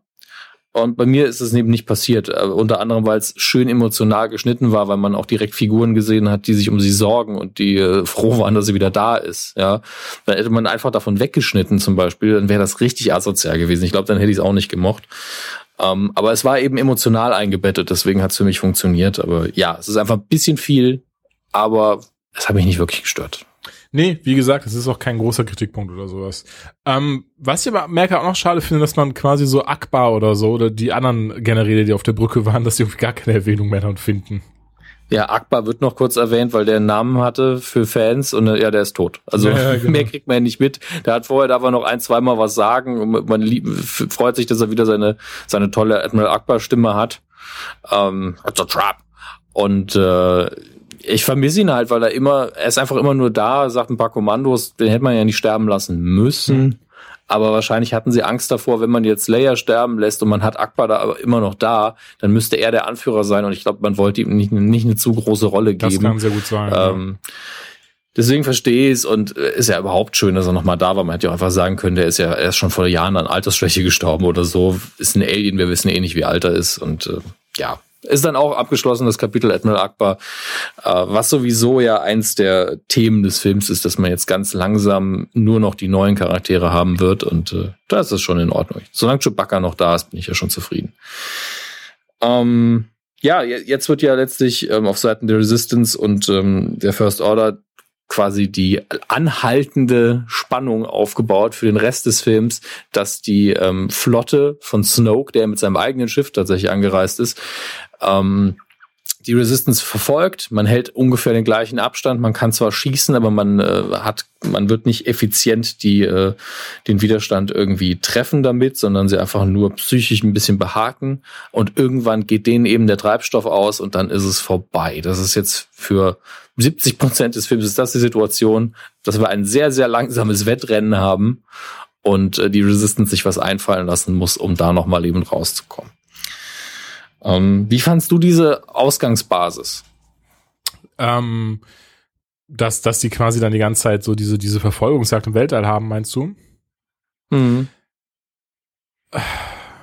Ich finde, durch die Erklärung macht das alles Sinn und es ist auch nicht, dass es mich da stört oder sowas, aber es, hatte, es, es nagt trotzdem an mir dieses so, ob die erste Ordnung nicht einfach, einfach zwei, drei Gänge hätte hochschalten können. Und auf der anderen Seite ist es ja wirklich wie ein, wie ein VW-Truck, der im Ferrari hinterherfährt oder sowas. Von daher, ähm, Ja, was mich da so ein bisschen gestört hat, man hätte ja einfach Jäger schicken können. Ne? genau. Da- Gut, hatten sie ja, ne? Die sollten ja, wie war das? Die sollten zurückkommen, weil sie nicht genug Schaden anrichten. Ja, dass sie nicht sehr viel Schaden anrichten und man sie natürlich nicht verteidigen kann auf die Distanz, aber die, also auf einmal, also beziehungsweise das Imperium hätte es anders gemacht, vielleicht weil das Imperium einfach mehr Schiffe hat. Die hätten einfach ganz viele Jäger rausgeheizt. Wer sich auskennt, weiß, dass so ein Das gefallener TIE Fighter dem das Imperium einfach nicht gekümmert hat. Also das war einfach Menschenmaterial, das hat man dann verheizt. Das ist vielleicht jetzt nicht mehr so. Vielleicht muss man Ja. schauen, dass man nicht so viele Soldaten verliert. Ähm, aber es überrascht schon ein bisschen, dass es da nicht noch irgendwie eine, eine Fernstrecken-Torpedowaffe gab oder das sonst was. Aber Imperium schlägt zurück beispielsweise, schaffen es die Sternzerstörer mit dem Millennium Falcon, äh, dem hinterher zu fliegen, ohne dass sie ihn verlieren. Dementsprechend, das ist das, was ich, das ich meine. Das ist so dieses so, die hätten wahrscheinlich eigentlich zwei, drei Gänge hochschalten können. Vielleicht wollen sie aber mit der, mit dem Widerstand spielen oder so. Aber Naja, nee, also ich, ich glaube, der Grund ist einfach, der Film hat, funktioniert sonst nicht. Ähm, das war's einfach. Also wenn Ryan Johnson und Co. sagen, die Schiffe sind genauso schnell, der Abstand bleibt immer gleich, dann ist es eben so. Also das müssen wir dann leider auch akzeptieren. Sonst gibt's den Film natürlich nicht und das ist auch einfach ähm, jetzt Nerdgewichse. Aber ich muss und, auch, ja genau das und ich muss auch gestehen, mich hat's jetzt nicht gestört. Mich auch nicht. Ich habe mir die Frage nämlich nicht während des Films Nee, gestellt. gar nicht.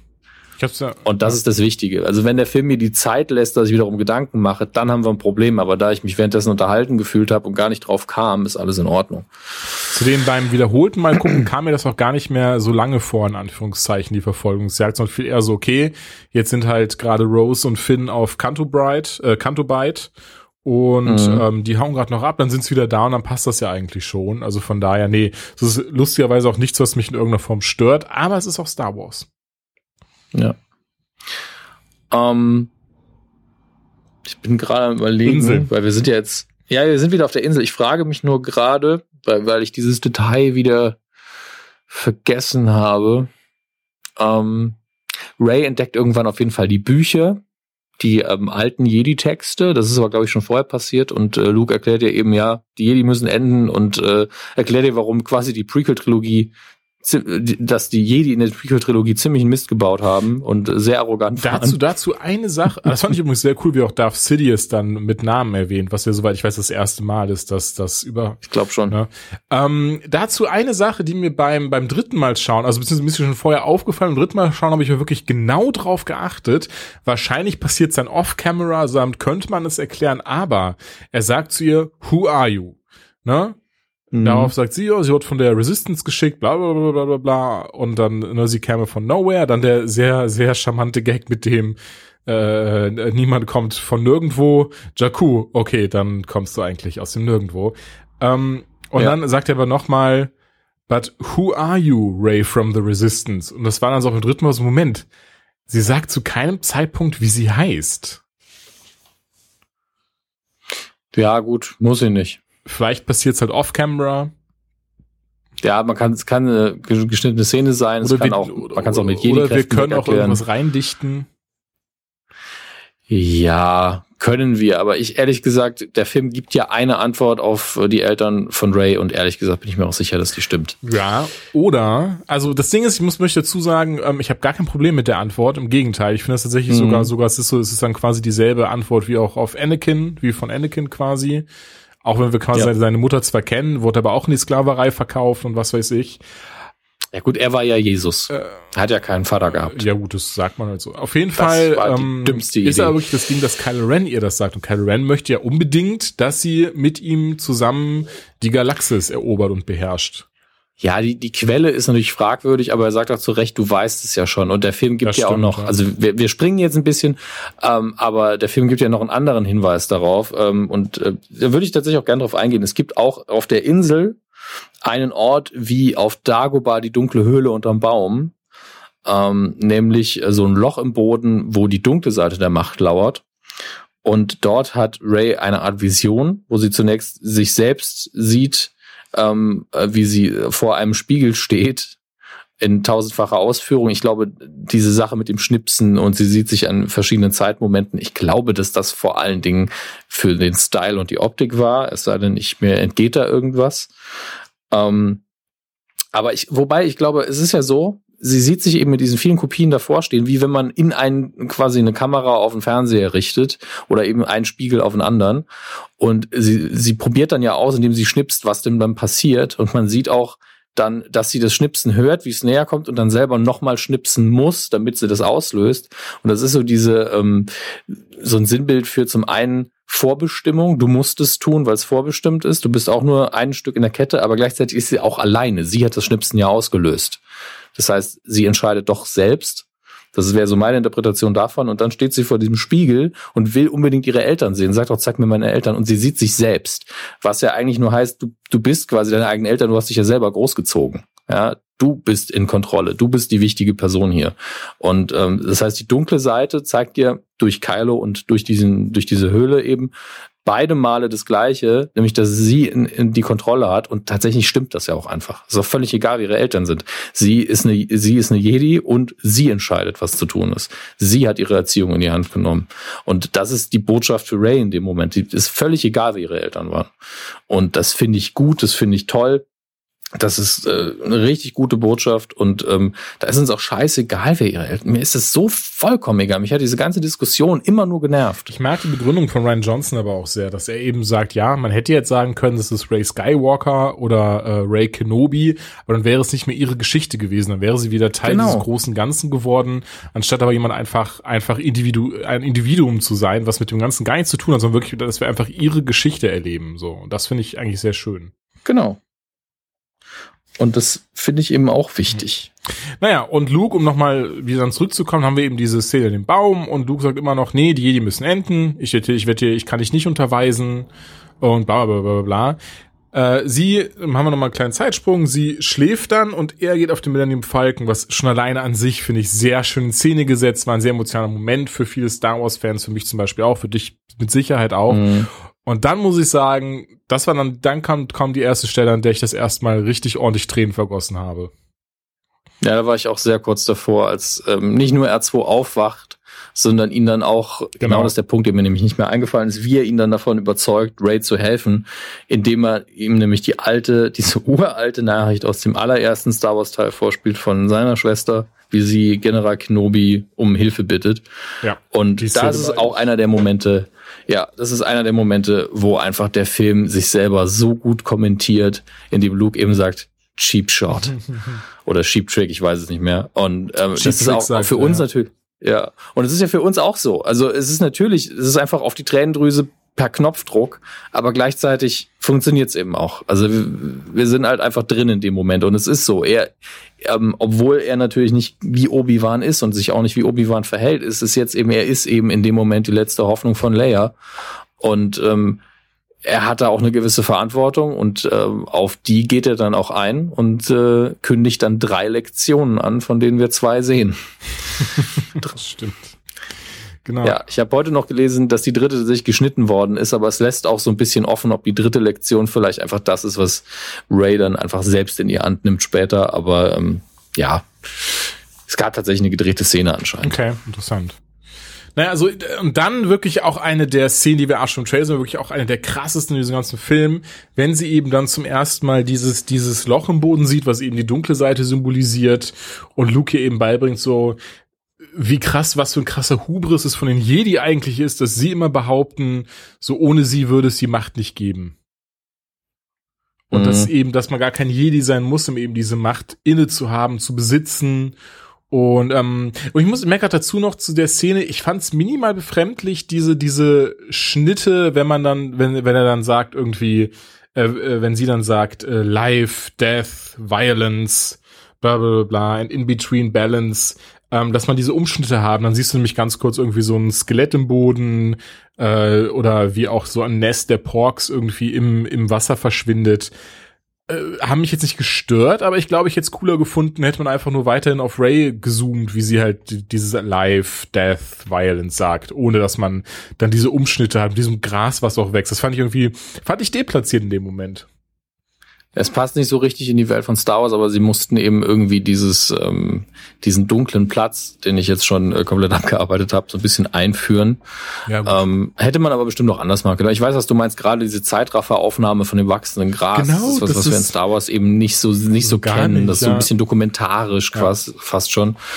Ähm, aber hat mich jetzt nicht krass gestört, aber es war einfach ein, neuer, ein neues Erzählmittel, was man aus Star Wars eben nicht kennt. Aber genauso haben wir ja auch ähm, eine mehrfache Rückblende hier, wie ich mir schon gedacht habe, dass wir zum ersten Mal eine richtige Rückblende haben werden. Ähm, wobei wir da auch noch mal drauf eingehen müssen, tatsächlich. Definitiv. Also das Und aber ja eins muss ich noch dazu sagen, weil ich sehe es auch gerade hier, weil ich, weil ich das eben gerade aufgemacht hatte, die Lessons, welche die waren. Ähm, ne, die erste war eben The Jedi don't, äh, don't own the light. To save the Jedi die, the light dies is vanity. Don't you see that? Ähm, weißt du, was ich in der Szene auch sehr schön finde? Weil sie einfach, sa weil sie einfach zu keinem Zeitpunkt heißt es Midi-Chlorianer oder sowas und wieder das aus der Macht macht, was, wo wir alle immer gesagt haben und, oder weißt du, wo, wo, wo man immer sagt, was die Macht eben ist, was Yoda schon damals gesagt hat, was die Macht ist. Es sind keine Midi-Chlorianer, so Scheiße, wie Qui-Gon kurz in Episode 1 sagt sondern eben eine Macht, die überall um uns rum ist, einen umgibt und, und so weiter und so fort. Das fand ich nur sehr schön, weil es dann eben quasi das wie diese, diese Midichlorianer wieder als nichtig erklärt. Das ist auch, was heißt das nicht? Wir ignorieren es einfach, dass das irgendwann mal jemand Genau gesagt das. hat. Ähm, Ich- was mir noch gerade ganz kurz einfällt, gerade habe ich gar nicht dran gedacht, gerade das zu erwähnen. Ähm, dir ist es bestimmt auch aufgefallen, wenn Ray zum ersten Mal zu diesem Baum geht, weil du eben gerade auch das Gleichnis hattest mit mit äh, Yoda und der Höhle und sowas. Äh, doch ist eine Höhle, ne, so so eine Waldhöhle halt, wo, wo die dunkle Seite ist. Auf jeden Fall ist das sind die Geräusche, die du hörst, wenn Ray zum ersten Mal zum Baum geht, inklusive die Musik, sind dieselben, wenn äh, Luke zu Yoda auf Dagobah geht. Hm. Du hast dieses, äh, dieses, ich kann es gerade nicht nachmachen, aber dieses, dieses Vogelgeräusch oder was das ist, dieses Tiergeräusch auf jeden Fall kurz und äh, dieses, mm, das äh, muss man mal drauf achten, wenn man den Film schaut. Fand ich sehr, sehr cool, diese, diese, ähm, diese musikalische äh, Parallelität oder, oder soundtechnische. Das ist schön. Also es ist ja einfach, in den Momenten, in denen der Film ja eindeutig die alten Sachen zitiert, ist er eben auch äh, sehr eindeutig für dich. Und das ist auch in dem Moment einfach notwendig. Also ich, ich mag das sehr, dass man es auch noch mal ein bisschen erklärt hat.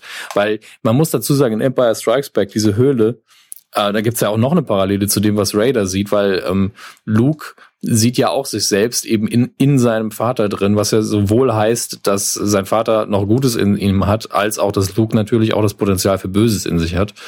Ähm, und da wurde das nie so richtig erklärt von Yoda, was da jetzt abging. Und der hat ihn auch nur kritisiert dafür, dass er da runtergegangen ist und sich dann verpisst. Also ähm, da, eigentlich war man da ja wesentlich offener. Ich finde, dass der Film hier wesentlich mehr erklärt. Zumindest ähm, auf der ähm, Interpretationsebene ist es ein bisschen eindeutiger, gerade was die einzelnen Figuren wollen und wie sie sich verändern. Während bei Empire Strikes Back Yoda in, ist einfach nur so, hm, das war dumm.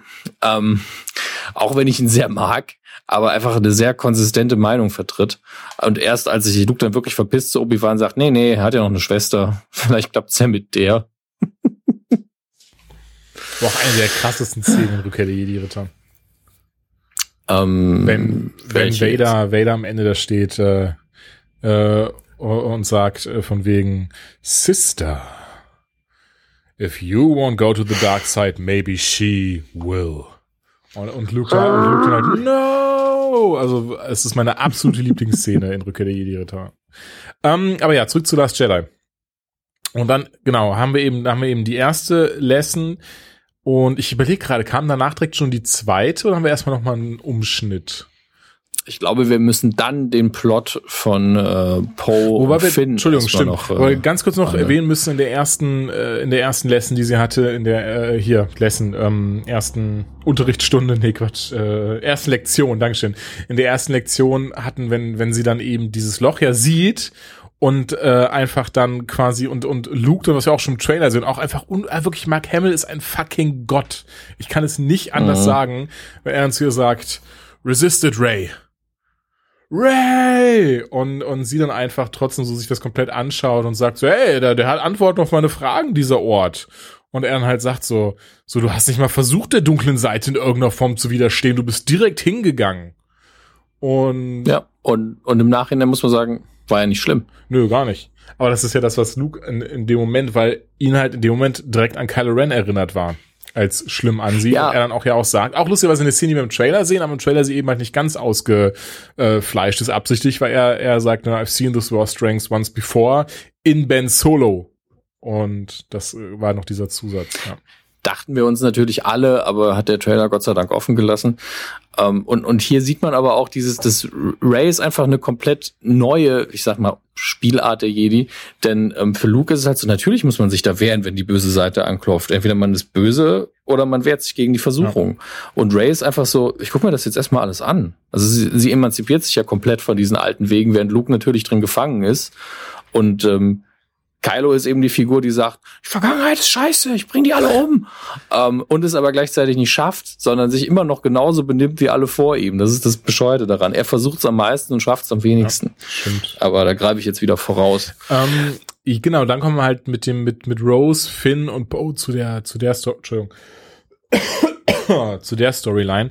Und ich muss ja sagen, ich bin jetzt gespannt, was du dazu sagst, aber ich vergleichsweise, das ist wichtig. Ich fand sie nicht per Mhm. se langweilig oder sowas, aber ich fand sie vergleichsweise zu lang und zu langweilig ähm, zu dem, was im Rest des Films passiert.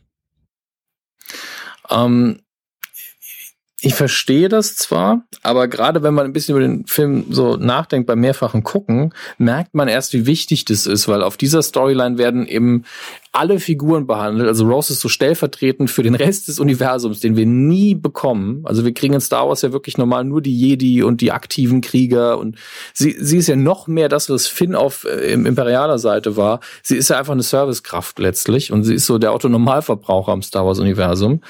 Ähm, und äh, wie das eben für sie ist. Sie bekommt ja eine komplette, Storyline, ist eine neue Figur, braucht dementsprechend auch viel Zeit. Ähm, und äh, sie hat auf Kentobite eben eine komplette Entwicklung. Sie hat diesen Höhepunkt, wo sie dann diese Pferde befreit, wie sie ähm, schön dieses Casino aufmischt, was sie eigentlich schon ankündigt, in dem Moment, in dem sie ankommen, wo sie einfach sagt, ich möchte einfach meine Faust hier durchjagen und am Schluss darf sie es sogar machen. Ähm, deswegen, da ist, da ist eben ein komplett neuer Plot, da ist ein kompletter, kompletter Satz von Figuren. Und man darf sich natürlich fragen, warum ist dieser Plot denn überhaupt drin? Man könnte ihn ja weglassen. Haben ja viele gesagt, die kriegen das nur gemacht, damit sie was zu tun haben. Aber wenn ich diese Figuren einführe, muss ich denen nicht nur was zu tun geben, ich muss auch erklären, wer sie sind und was sie bedeuten fürs gesamte Universum. Und in der allerletzten Szene siehst du, warum wir das gemacht haben. Weil man einfach den Blick nach außen nochmal machen will. Dass es eben nicht nur um diese Hauptfiguren geht, die wir aus äh, Force Awakens kennen, sondern es geht hier einfach um eine ganze Galaxie und das ist was, was bei Force Awakens auch gefehlt hat. Das Einzige, was wir davon sehen, sind ganz kurz einzelne Planeten und dann fliegen die auch schon in die Luft, ähm, weil äh, die First Order sie mit ihrem mit ihrer Starkiller Base eben erledigt. Und ähm, das hat mir gefehlt. Man hatte kein Gefühl mehr dafür, worum es hier eigentlich geht. Und das habe ich so ein bisschen zurückbekommen in Last Jedi, dass es eben immer noch um Kräfte geht, die das, die gesamte Galaxie beeinflussen. Auch, auch zu zeigen, dass es eben Kriegsprofiteure gibt. Das war auch, finde ich, sehr wichtig für die Zukunft, um zu zeigen, es gibt tatsächlich Leute, die haben ein Interesse daran, dass es eine Rebellion, eine Resistance und ein Imperium beziehungsweise eine First Order gibt, damit sie Geld scheffeln können. Ich finde es immer gut, wenn gezeigt wird, das Star Wars-Universum ist riesengroß und nicht nur zu reduzieren auf diesen einen großen Konflikt ja. ähm, und auf diese ganz wenigen Personen. Deswegen fand ich diese ganze Sequenz völlig in Ordnung. Ich fand die auch schön und sie ist auch definitiv mehr als nur ein Showpiece, weil die Casino-Szene ist natürlich wieder Cantina slash Jabba's Palast slash ähm, in Force Awakens äh, die Bar von äh, von Dings, wie heißt du nochmal? Mars ähm, Mars, genau, ähm, in dem man ganz viele Kostüme zeigen kann. Cthulhu hängt einfach casual an der Bar ab und trinkt was. Ähm, ganz viele Aliens, wo man einfach weiß, das ganze ähm, Art Department hat gesagt, okay, wir machen einfach schon mal 50.000 Aliens, sie nehmen hinterher nur 10 und in einer Szene verbraten sie den Rest. Ähm, aber es ist ja auch schön anzusehen. Das war schön. Dann haben wir noch mal einen komplett bösen Charakter im Sinne von moralisch ist ihm alles egal, er ist nur auf seiner Seite. Ähm, wie, welcher Schauspieler war es Benicio del Toro. Benicio was. Ähm, den ich auch mag. Und wenn ihr irgendwie, ich hasse es, wenn jemand sagt, ja, der Schauspieler war ja auch komplett verheizt. Dann bin ich so, Schwachsinn. Okay, was? also Du, hat, du hattest also einen guten, richtig guten Schauspieler in einer kleinen Rolle. Was, was hätte denn, äh, hätte er irgendwie noch mehr Screentime haben sollen? Das ergibt ja keinen Sinn. Sei doch einfach dankbar, dass ein guter Schauspieler das gespielt hat. Aber wieso verheizt? Gar, gar egal. Müssen wir, also ganz ehrlich, das, also auf schwachsinnige Kritikpunkte gehen wir nicht ein. Na doch, doch schon. Ähm, und äh, ja, äh, wie gesagt, ich fand die Sequenz, man kann natürlich argumentieren, dass sie zu lang ist, aber für mich war sie wichtig und hatte eine eigene Aussage. Mhm, also sie hat mich nicht davon abgelenkt, dass am anderen Ende der Galaxis immer noch dieses Verfolgungsrennen stattfindet. Da fand ich viel eher, beim zweiten Mal gucken vor allen Dingen, dass Ray mich irgendwann genervt hat, weil sie zu Luke immer das Gleiche gesagt hat. Luke, wir brauchen deine Hilfe, weil das und das. Luke, wir brauchen deine Hilfe. Sie hatte halt wirklich nur so ein, und dann im dritten Mal habe ich gerafft, dass das der Charakter ist. Sie hat sich halt an diesem Mantra aufgehangen und gesagt, warum hilft er mir nicht? Warum hilft er mir nicht? Sie war eben verzweifelt. Genau, das, das wollte immer, ich, immer wiederholt. Ich auch gerade sagen, ja. Deswegen.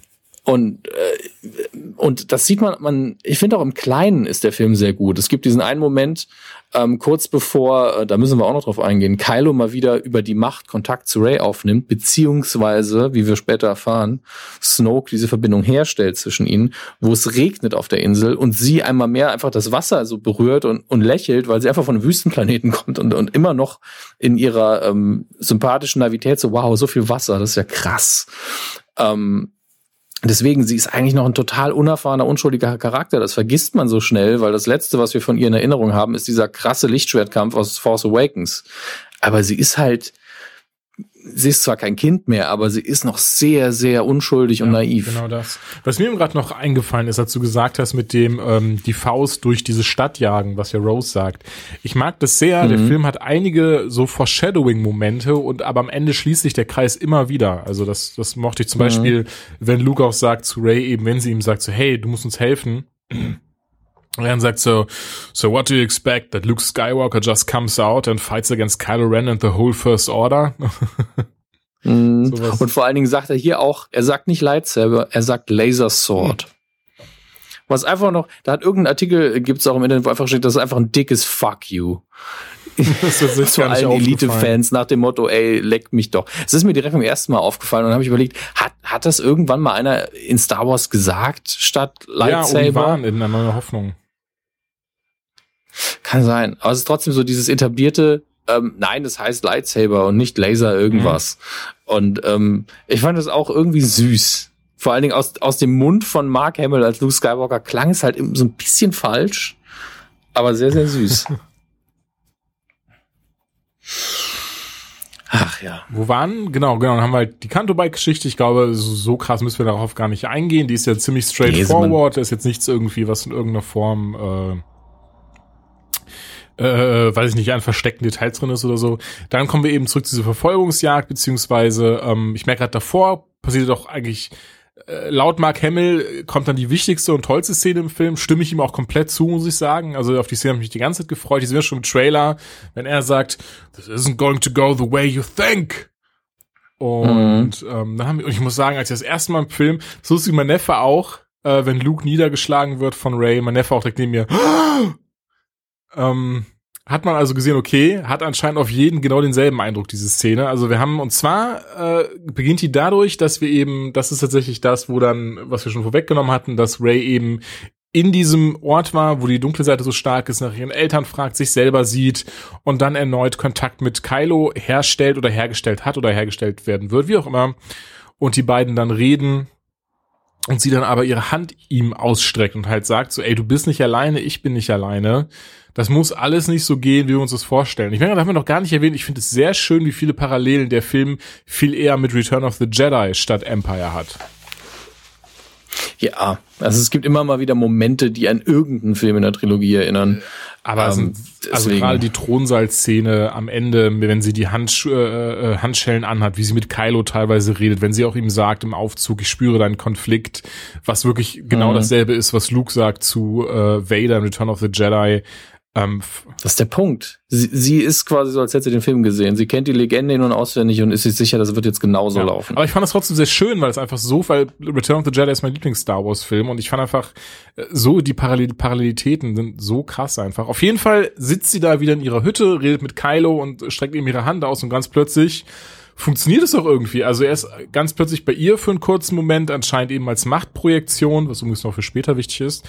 Und ähm, sie halten beide die Hände so aneinander. Also sie haben sie nicht irgendwie feste, sie umklammern sie nicht, aber haben beide ihre Hände aneinander. Dann kommt Luke rein und sagt halt, ich glaube, er sagt einfach auch nur, was sagt er denn, no oder oder Stop. Stop, Stop war's, ja. Stop ist schon richtig. Ja, Stop. Und, äh, und dann sehen man, wir aber. Man muss dazu ja. sagen, Entschuldige, dass Luke sich ja vorher von der Macht komplett abgeblockt Ach, hat. Das haben wir gar nicht erwähnt. Und des, ja, deswegen, deswegen hat Kylo ihn auch nicht gesehen irgendwie vorher oder gespürt oder wahrgenommen.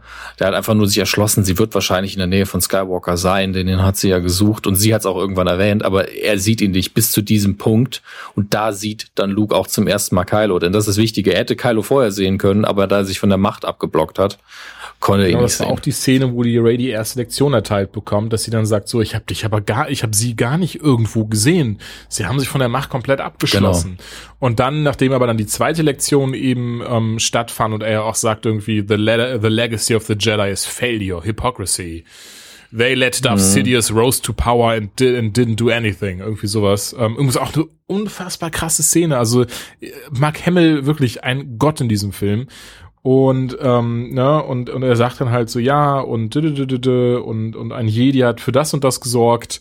Und wo sie dann sagt so, hat Darth Vader trainiert. Genau, und dann ja. sagt sie, ja, aber ein Jedi hat ihn auch gerettet, was anscheinend für, für ihn so dass der, der letzte Strohhalm war, um eben endlich wieder im Kopf diesen Schalter umgelegt zu bekommen zu sagen, mhm. so ja, aber es kommt halt einfach auf den Jedi an sich an und es das heißt nicht, dass alle Jedis deswegen krassen Hubris begehen und sich für äh, tolle Ficker halten, sondern es kommt auf die, auf die, auf die Einzelperson einfach an. So, ich stimme gerade den, den Rat der Jedi vor, wie, hm, geile Ficker wir alle sind.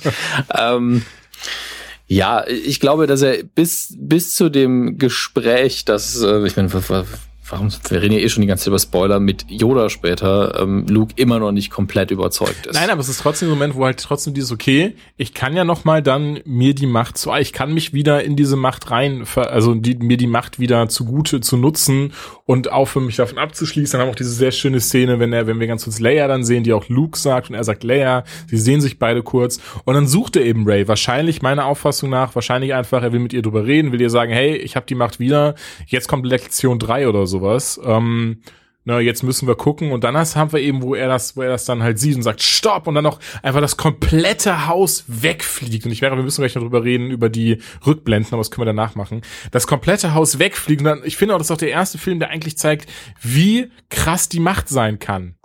Im, also auch mhm. in Luke und in Ray, wie stark die eigentlich sind, wenn sie eben sich da komplett darauf konzentrieren. Und dann eben diese richtig, richtig krasse Szene. Er sagt dann zu ihr noch so, ey, verlass diese Insel sofort, jetzt ist Schluss. So, ich, ich habe gewusst, dass das alles ein großer Fehler war und jetzt sehe ich dich hier mit äh, Kylo Ren äh, Händchen halten. Verzieh dich. Ähm, ja, und dann mhm. schlägt sie ihn halt wirklich nieder. Wo du wirklich in dem Moment auch dann, ich weiß nicht, wie bei dir das äh, ankam beim ersten Mal gucken, bei mir war es wie so, oh fuck.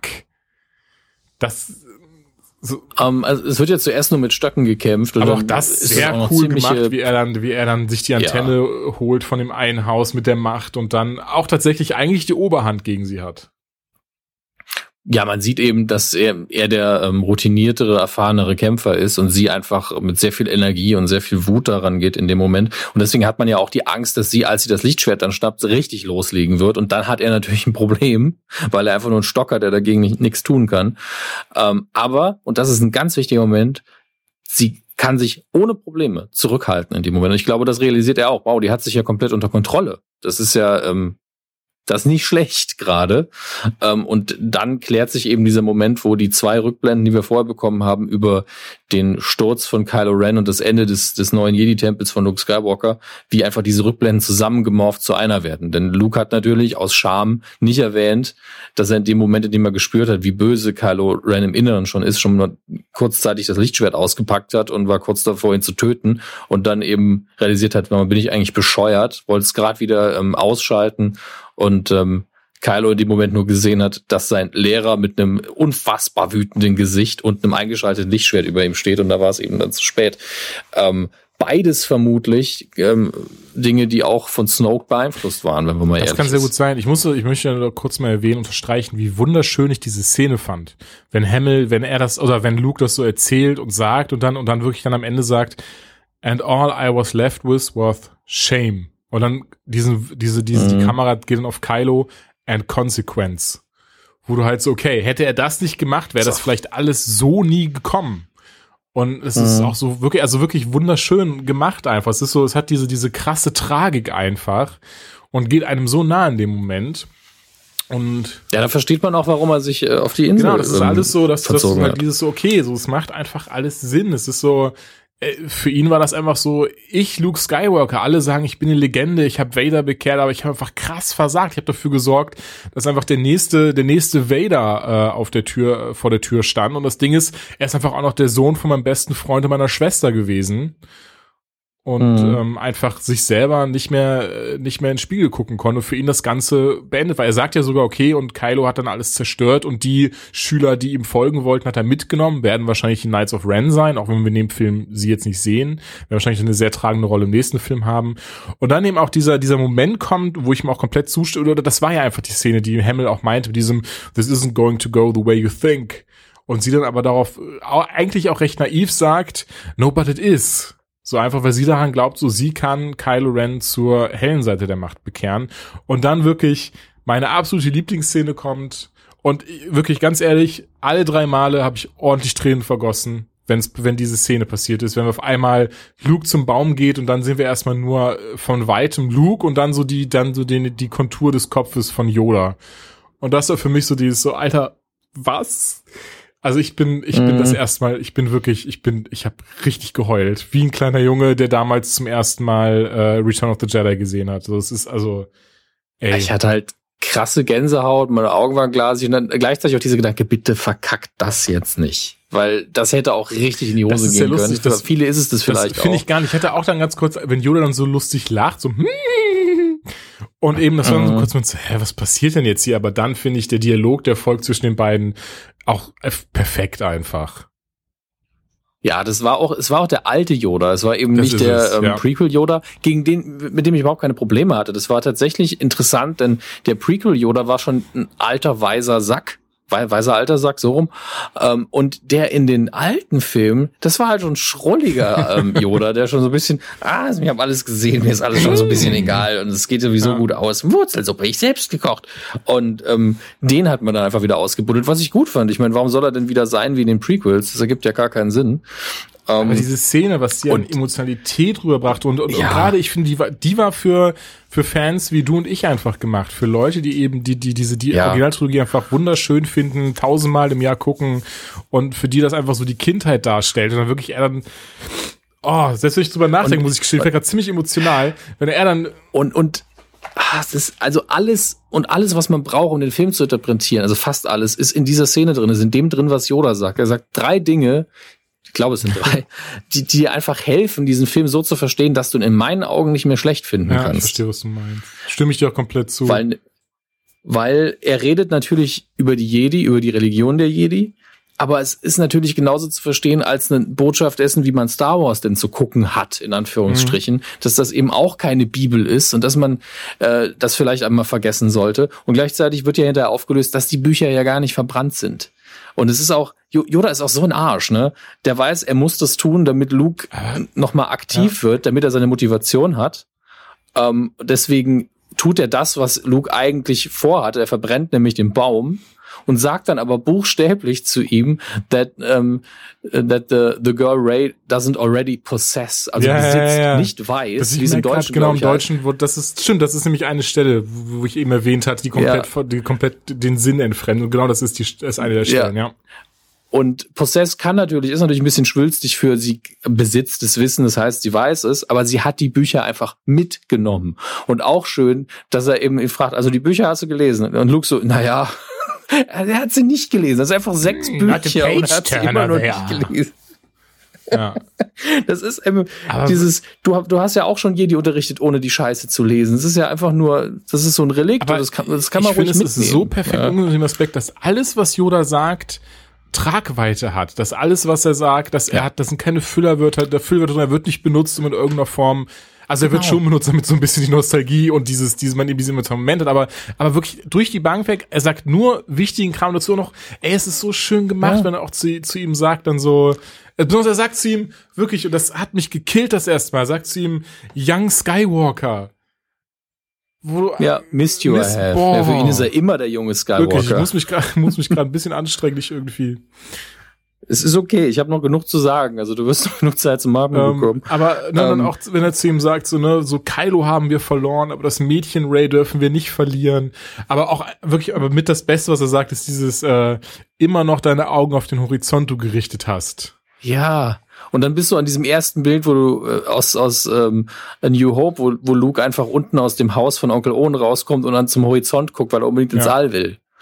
Ja, und äh, also es beschreibt eben wirklich sein Problem sehr gut, du, dass er immer über die großen Konsequenzen seines Handelns nachdenkt, aber völlig vergisst ja, wenn du jetzt nichts machst, passiert jetzt aber Scheiße.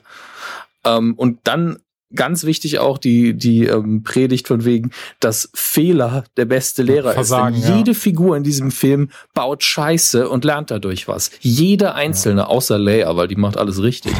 Ähm, aber äh, es ist ja wirklich so, Poe baut mehrfach Scheiße, zettelt noch hinterher ähm, eine Meuterei quasi eine, eine Meuterei an, die auch in die Hose geht. Und er lernt dann, scheiße, ich kann nicht immer voll volle Kanne draufhauen, da gibt's einfach zu große Verluste. Und manchmal muss man vielleicht auch mal ein bisschen nachdenken und übernimmt am Schluss eine Führerrolle, nachdem er vorher dafür gesorgt hat, dass viele, die Anführer hätten sein können, einfach tot sind, wie Leia ihn ja darauf hinweist. Ähm, Luke versagt mehrfach im Film, bis er sich dann wieder an, äh, an, seinen, an seinen Haaren, eigenen Haaren irgendwie hochzieht. Ray natürlich auch die halbe Zeit. Sie versagt darin, Luke in, in, reinzubringen und dann lernt sie, hey, ich muss einfach die Sache selber in die Hand nehmen. Es ist jede einzelne Figur versagt. Ich meine, Finn versagt ja auch. Er denkt so, okay, ich muss einfach wieder abhauen und lernt dann auch wieder, hey, vielleicht ist Abhauen nicht immer die beste Lösung.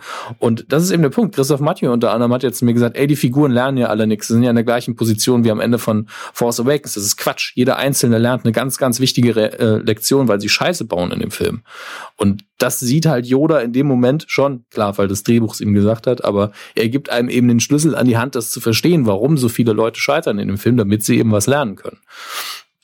Und das ist, äh, unfassbar wichtig. Und gleichzeitig ist eben diese Lektion, ähm, wir müssen uns nicht komplett an diese Bücher, diese alten Jedi-Bücher halten, im Sinne von, wir müssen nicht alles genauso machen, wie Star Wars es bisher gemacht hat. Aber das heißt nicht, dass wir alles wegschmeißen müssten, was wir gelernt haben. Und das ist für mich so die Lektion des Films auf zwei Ebenen. Und wer das nicht sieht, ähm, hat natürlich vielleicht ein Problem mit dem Film. Aber der Film erklärt ja sogar, warum er das tut, was er tut. Es ist wirklich, ich, ich finde es so schön. Man kann über diesen Film so geil reden und ihn so schön interpretieren, weil er auf so vielen Ebenen funktioniert, ähm, dass ich zwar verstehen kann, wenn Leute ihn nicht mögen, aber ihr verpasst so viel. Ich, das wollte ich gerade sagen. Ich denke auch, dass viele einfach dann den Film nicht verstanden haben. So hochnäsig das vielleicht klingen mag und so meine ich es gar nicht. Eben, ich habe auch Angst davor, das so zu formulieren, aber es entgeht den Leuten, glaube ich, ganz ja. viel, weil sie in den einzelnen Szenen sagen, oh, ich weil mag das zu nicht. sehr daran aufhängen, dass es eben nicht der, ich meine, ich kann es schon verstehen. Viele viele Leute, die vielleicht noch älter sind als wir, die das damals vielleicht sogar im Kino gesehen haben, jetzt sagen, ja, das ist aber nicht Luke Skywalker, so Luke Skywalker. Ich meine, selbst mal Hamill selber hat ja gesagt, so die Jedi geben eigentlich nicht auf. So, so aber ja, aber, entschuldige, zum, zum einen sagt er natürlich, äh, Ryan Johnson wollt, hat mich gebraucht in dieser Funktion für den Film, damit es klappt. Und zum anderen, sag mal, wie lange haben wir Luke Skywalker jetzt nicht gesehen? Der hat über 30 Jahre hat er, hat er da rumgehockt und wir wussten nicht, was er macht. Hat er nicht das Recht, sich zu verändern als Figur? Der war Anfang, der war noch nicht mal 20, als wir ihn das letzte Mal gesehen haben, mhm. glaube ich. Und jetzt ist er ein alter Mann. Ich meine, da darf man sich doch mal verändern. Ja, definitiv. Das, das, das meine ich ja einfach. Deswegen ist es so, ist es, dass ich schon nachvollziehen kann und man sollte sich daran einfach nicht aufhängen, weil einem so viel entgeht dadurch wenn, wenn man einfach so, ja, und dann dieser Slapstick und dieses sind ja eh, also die, die drei größten Kritikpunkte sind ja Super Layer im All, ähm, Luke mhm. Skywalker und das eben, äh, was ich auch lustigerweise nicht nachvollziehen kann, aber dass man quasi, was so, hör, was jetzt mit Snoke? Was soll das denn jetzt? Ich muss sagen, ich finde das auch so grandios, dass man einfach gesagt hat, so, Ach, so who cares? Ist doch scheißegal, Mann. So, er ist gar nicht so, um ihn geht's halt einfach nicht. So, ist halt so. Ja, und warum muss er denn irgendwie eine Figur sein, die wir schon kennen? Das ergibt ja auch keinen Sinn. Das kommt halt einfach das hinzu. Ja, es ist genau wie besonders, besonders jetzt mal ganz ehrlich, wenn wir jetzt die Prequels außen vor lassen, so bis zu den Prequels mhm. wusste auch kein Schwein, dass der Imperator Darth Sidious ist, wer er überhaupt ist, dass er ein Sith ist, wer er vorher war. Den haben wir auch in Rückkehr der Jedi-Ritter hauptsächlich am Ende gesehen und wurde dann halt auch einfach von Vader umgebracht. Punkt. Das war's halt. Da hatten wir auch keine Vorgeschichte ja. von ihm. Wir hatten auch nicht dieses so, also, er war der und der. Genau also zu sagen, es ergibt keinen Sinn, dass Ray diese Kräfte hat, wenn sie nicht mit jemandem verwandt ist, oder zu sagen, es ergibt keinen Sinn, dass Snoke so mächtig ist, wenn wir noch nichts von ihm gehört haben, ist genauso wie zu sagen, es ergibt überhaupt keinen Sinn, dass Luke überhaupt Dinge mit seinem Geist bewegen kann oder oder oder Anakin. Wieso? Das muss man doch irgendwie begründen. Ja, die haben halt die Macht. Das ist es einfach. Ja, genauso wie genauso wie Nanu einfach rothaarig ist. Ich finde, wenn du ihn echt so. siehst, sieht er gar nicht so rothaarig aus, aber ja. Ne, ne. Lass uns nicht noch über Nanu äh, diskutieren, wie rothaarig er wirklich ist. Ja, aber genau das ist es einfach, was du erwähnst. Das ist, ich denke, viele Leute verkennen das einfach, weil sie, weil sie selber ähm, diese ganzen Theorien für sich aufbauen. Und ich meine, das hatte ich ja auch, wir haben da auch drüber gesprochen. Aber ich war zu keinem Zeit so, äh, das bestätigt aber nicht meine Theorie oder sowas, sondern im Gegenteil, ich war richtig, ich fand's richtig cool, dass der Film zu jedem Zeitpunkt dafür gesorgt hat, dass einfach die eigenen Erwartungen zerstört worden sind, aber auf eine positive Art und Weise und das alles so hat nicht kommen sehen. Ich meine, ganz ehrlich, man muss ja auch mal in einen Film gehen wie in ein Date. Ausgang offen, ja. ja. Nicht im Sinne von, ja, ich erwarte heute, dass gefickt wird. Ja, tut mir leid wirst du vielleicht nicht kriegen. Ja, könnte trotzdem ein schöner Abend werden. Und ähm, ganz ehrlich, wenn man halt mit dieser vorgefassten Meinung da reingeht, dann wird's halt schwierig. Also wenn ich in, wenn ich in Star Wars Film gehe, so lange nach, nachdem man da mal wieder was gesehen hat, dann muss man da doch offen sein. Da kann man doch nicht sagen, ja, es muss aber schon das kommen, sonst, nee, also, wenn, wenn ich da nicht befriedigt werde auf genau die Art und Weise, wie ich das möchte, dann ist das kein guter Film. Das ist einfach, so funktioniert Unterhaltung nicht, so funktioniert auch Kunst nicht. Äh, da können wir euch alle mal schön ficken lassen. Tut mir leid. Da, da werde ich auch asozial. Nee, stimme ich dir aber komplett zu. Naja, auf jeden Fall, um, um da wieder anzuknüpfen, haben wir eben dann Ray, die von der Insel geht und die eben jetzt mit Chewie auf dem Weg ist zur, zum Superstar Destroyer von Snoke, der einfach, wo man wieder seine, seine krasse, ja, nicht impotent, sondern wie sagt man, also der muss ja anscheinend richtig krass was, was, äh, fällt das Wort nicht ein. Kompensieren er muss anscheinend richtig was krass. Moment, ich habe den Anfang des Satzes nicht ganz gehört. Kylo meinst du, ne? Genau, nee, Entschuldigung, Snoke muss anscheinend richtig krass was kompensieren. Snoke. Im ersten Teil hatten wir schon, dass er dieses riesengroße Hologramm von sich hatte, was auch komplett Schwachsinn ist. Ach so, ja. Und jetzt im zweiten Teil sein Super Sternenzerstörer ist einfach mal 30 mal so groß wie der damals zum Imperator. Ähm, ja. Und ja, und Ray äh, möchte, fliegt jetzt eben mit dem Falken zu diesem Schiff hin, denn sie möchte eben Kylo bekehren. Das Ganze auch, finde ich, erinnert sehr an Return of the Jedi, auch wenn Snoke sie dann später zu diesem, zum Fenster führt, wo sie ja, dann eben. Aber bewusst. Ja, natürlich. Ne? Also es ist ja einfach so, dass Ray will ja wirklich genau das nochmal nachspielen, was Luke schon mal hatte. Und ähm, dass Snoke ihr dann hinterher auch die Flotte zeigt, ähm, das kann man wirklich als ein einfaches Zitat sehen, aber das haben wirklich Leute kritisiert und gesagt, das ist ja genau das Gleiche. Kannst den Leuten noch nicht halt recht machen. Ne? Also das hast du ja eben auch schon mit einer Rezension, nee. so dass die Kritikpunkte, der ist ganz anders, der ist ja genauso. so, ja, das gute es gibt, also Nee, äh, kann, die, ich kann mir das auch nicht mehr antun. Ich habe ganz wenig der negativen Kritik wirklich gelesen. Ich habe sehr lange gebraucht, um überhaupt mal einen Artikel zu lesen und dann war ich so, nee, nein, nein, das ist falsch, das sehe ich anders, nein, nein, nein. Es war wirklich jedes Mal, jedes Argument war entweder falsch oder einfach nur Meinung. Und äh, dann tut's mir halt leid. Also ich akzeptiere sehr viel an negative Kritik an dem Film, aber viele davon übersehen einfach, was sonst noch passiert. Und das stört mich so ein bisschen ähm, und ist eben inkonsistent. Aber ja, wir kommen ja jetzt gleich zu einer der schönsten Szenen im ganzen Film. Von daher lass uns nicht darum rumlabern jetzt. Ähm, die Konfrontation mit Snoke zwischen Ray und Kylo, da passiert sehr, sehr viel. Und sehr viel am Anfang auf subtiler Ebene. Ähm, Snoke hat erstmal sein, ja, ich habe schon dicke Eier, sorry, ne? Und das läuft jetzt genauso, wie ich das gern hätte, denn ich habe viel mehr Mächte als ihr. Ich kann viel mehr, ich bin viel stärker. Fickt euch. Das ist, das ist alles, was Snoke sagt eigentlich. Bald ist alles vorbei, ich habe die dicksten Eier. Erzähl mir alles, was du weißt. Zu Ray saugt also quasi auch noch ihre Erinnerung aus.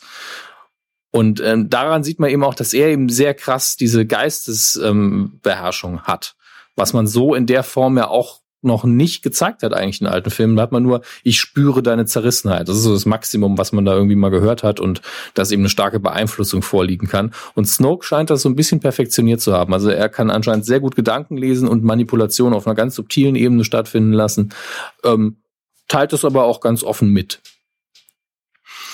Ähm, ja, und dann kommt es eben zum Moment, dass Ray will sich natürlich wehren, schnappt sich mehrfach ein Lichtschwert, zuerst versucht sie ihr eigenes zu kriegen, kriegt das erstmal schön an den Kopf gehauen, schnappt sich dann das von, äh, von Kylo und Snoke möchte dann von Kylo, dass er Ray vor ihm hinrichtet. Und dann kommt es eben zu dem Punkt, wo man wieder merkt, Kylo ist eigentlich genau auf einer Seite und zwar auf seiner eigenen. Ähm, und hat eigentlich auch die Nase voll von Snoke. Seit seit Anfang des Films, wo er ihm quasi gesagt hat, äh, dass er mit ihm ja, also umspringt wie mit so einem kleinen lästigen Hund, der seine Aufgaben nicht erfüllt. Oder Kylo, ey, tut mir leid. Ich weiß zwar noch nicht, wie ich dich umlegen soll, denn du bist einfach viel stärker als ich, aber es kommt irgendwann. Und das ist jetzt, der Punkt ist in dem Moment gekommen, in dem er ihm austrickst.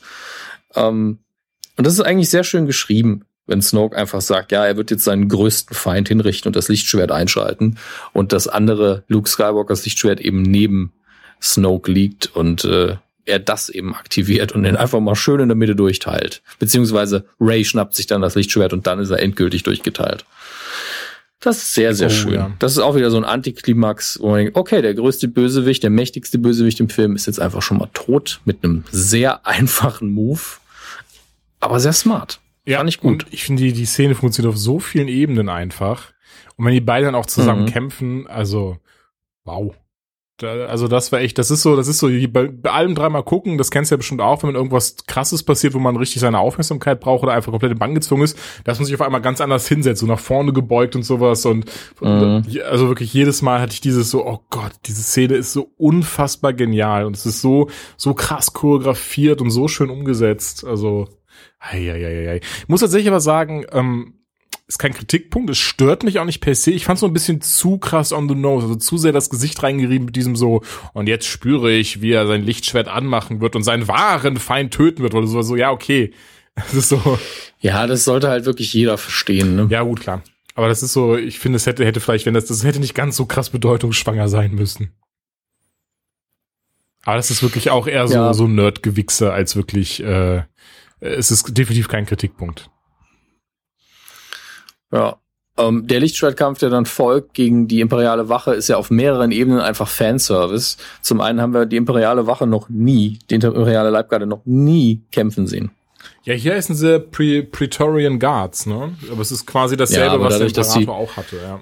Ja, das ist für mich ist immer noch die imperiale Garde, weil sie sind oh, haben eine rote Uniform und stehen direkt mhm. neben dem. Und das einzige Mal, in dem ich dachte, wir sehen die endlich mal kämpfen, weil Mara Jade war ja im Extended Universe eine der imperialen Wachen, ja. war also eine Sith slash, slash Jedi, die hatte ja richtig was drauf. Und ich habe immer gewartet, sieht man die endlich mal im Einsatz. Es gab nur einen Film und es war, als Yoda den, den Imperator äh, besucht hat, um ihm aufs Maul zu hauen. Und dann dachte ich, ja, jetzt sehen wir die endlich. Und Yoda winkt einfach mit seiner Hand und dann brechen die in sich zusammen. Auch ein cooler Move, muss man ihm lassen. Ne? Aber war ich so ein bisschen enttäuscht. Und hier sieht man sie endlich mal kämpfen. Die haben richtig was drauf. Ähm, aber wir sehen auch einige Lichtschwert-Moves, von denen man sich als Fan, glaube ich, immer gewünscht hat, die mal zu sehen. Allen voran der allerletzte, wenn äh, ähm, Kylo das Schwert einfach einschaltet wieder und äh, ein kleines Loch bohrt genau sowas hat man sich doch immer gewünscht, tatsächlich rein aus Action-Perspektive. Und äh, die Szene liefert da einfach auf so vielen Ebenen. Da war ich sehr zufrieden. Ja. Gut. Ähm, boah, aber es ist echt so viel, was wir da ähm, durchkauen müssen bei dem Film. Es sind eben auch zweieinhalb Stunden. Ja, das stimmt. Aber ich merke gerade, was sie, also die Szene, was du als das erste Mal gesehen hast, hast du dann auch gedacht, dass er irgendwie jetzt, also quasi auf der hellen Seite ist, der Kylo, oder hast du das direkt schon durchschaut? Ich, ich war da, ich war da sehr ergebnisoffen und ab dem Moment, ab dem er halt ähm, das mit dem Lichtschwert, äh, als, als der, äh, als das Gespräch anfing, war mir ja klar, was passiert. Aber vorher wusste ich es auch nicht, weil die Sache ist ja die, Adam Driver muss ja mit Kylo Ren ein Pokerface gegenüber Snoke spielen. Das heißt, er spielt uns gegenüber auch eins. Und da ist er eben auf diesem dünnen Grad zwischen wie brutal sehe ich jetzt aus, wie sehr lasse ich es mir anmerken.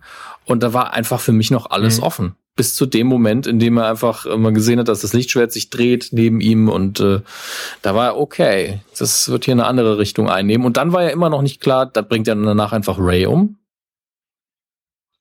was zumindest nach dem Kampf gegen die Garde hätte sie ja einfach mhm. umbringen können. Und dann gibt's ja auch nochmal eine Konfrontation, wo sie eben das, äh, sich um das Lichtschwert kabbeln von Luke Skywalker und ähm, beziehungsweise Anakin Skywalker ja noch. Das ist ja der, das blaue Lichtschwert und ich frage mich immer noch, wo das grüne hin ist.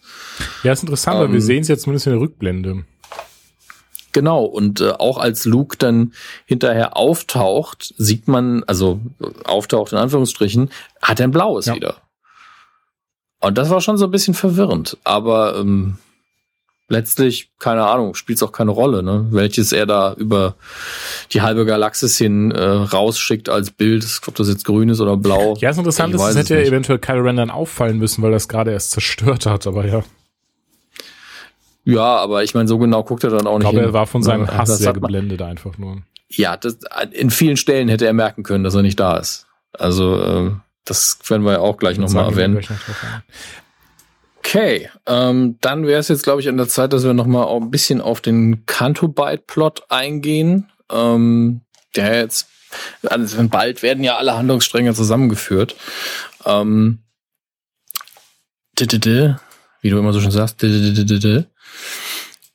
muss nur gerade einen Namen nachschauen. Du hast wieder das Fenster aufgemacht, was ich akzeptiere, aber jetzt solltest du das wieder rückgängig tun, machen. Ja, ich habe es ganz kurz äh, aufgemacht. Ich hoffe, man kann mir das ganz kurz nachsehen, denn ähm, mein Kopf killt mich gerade.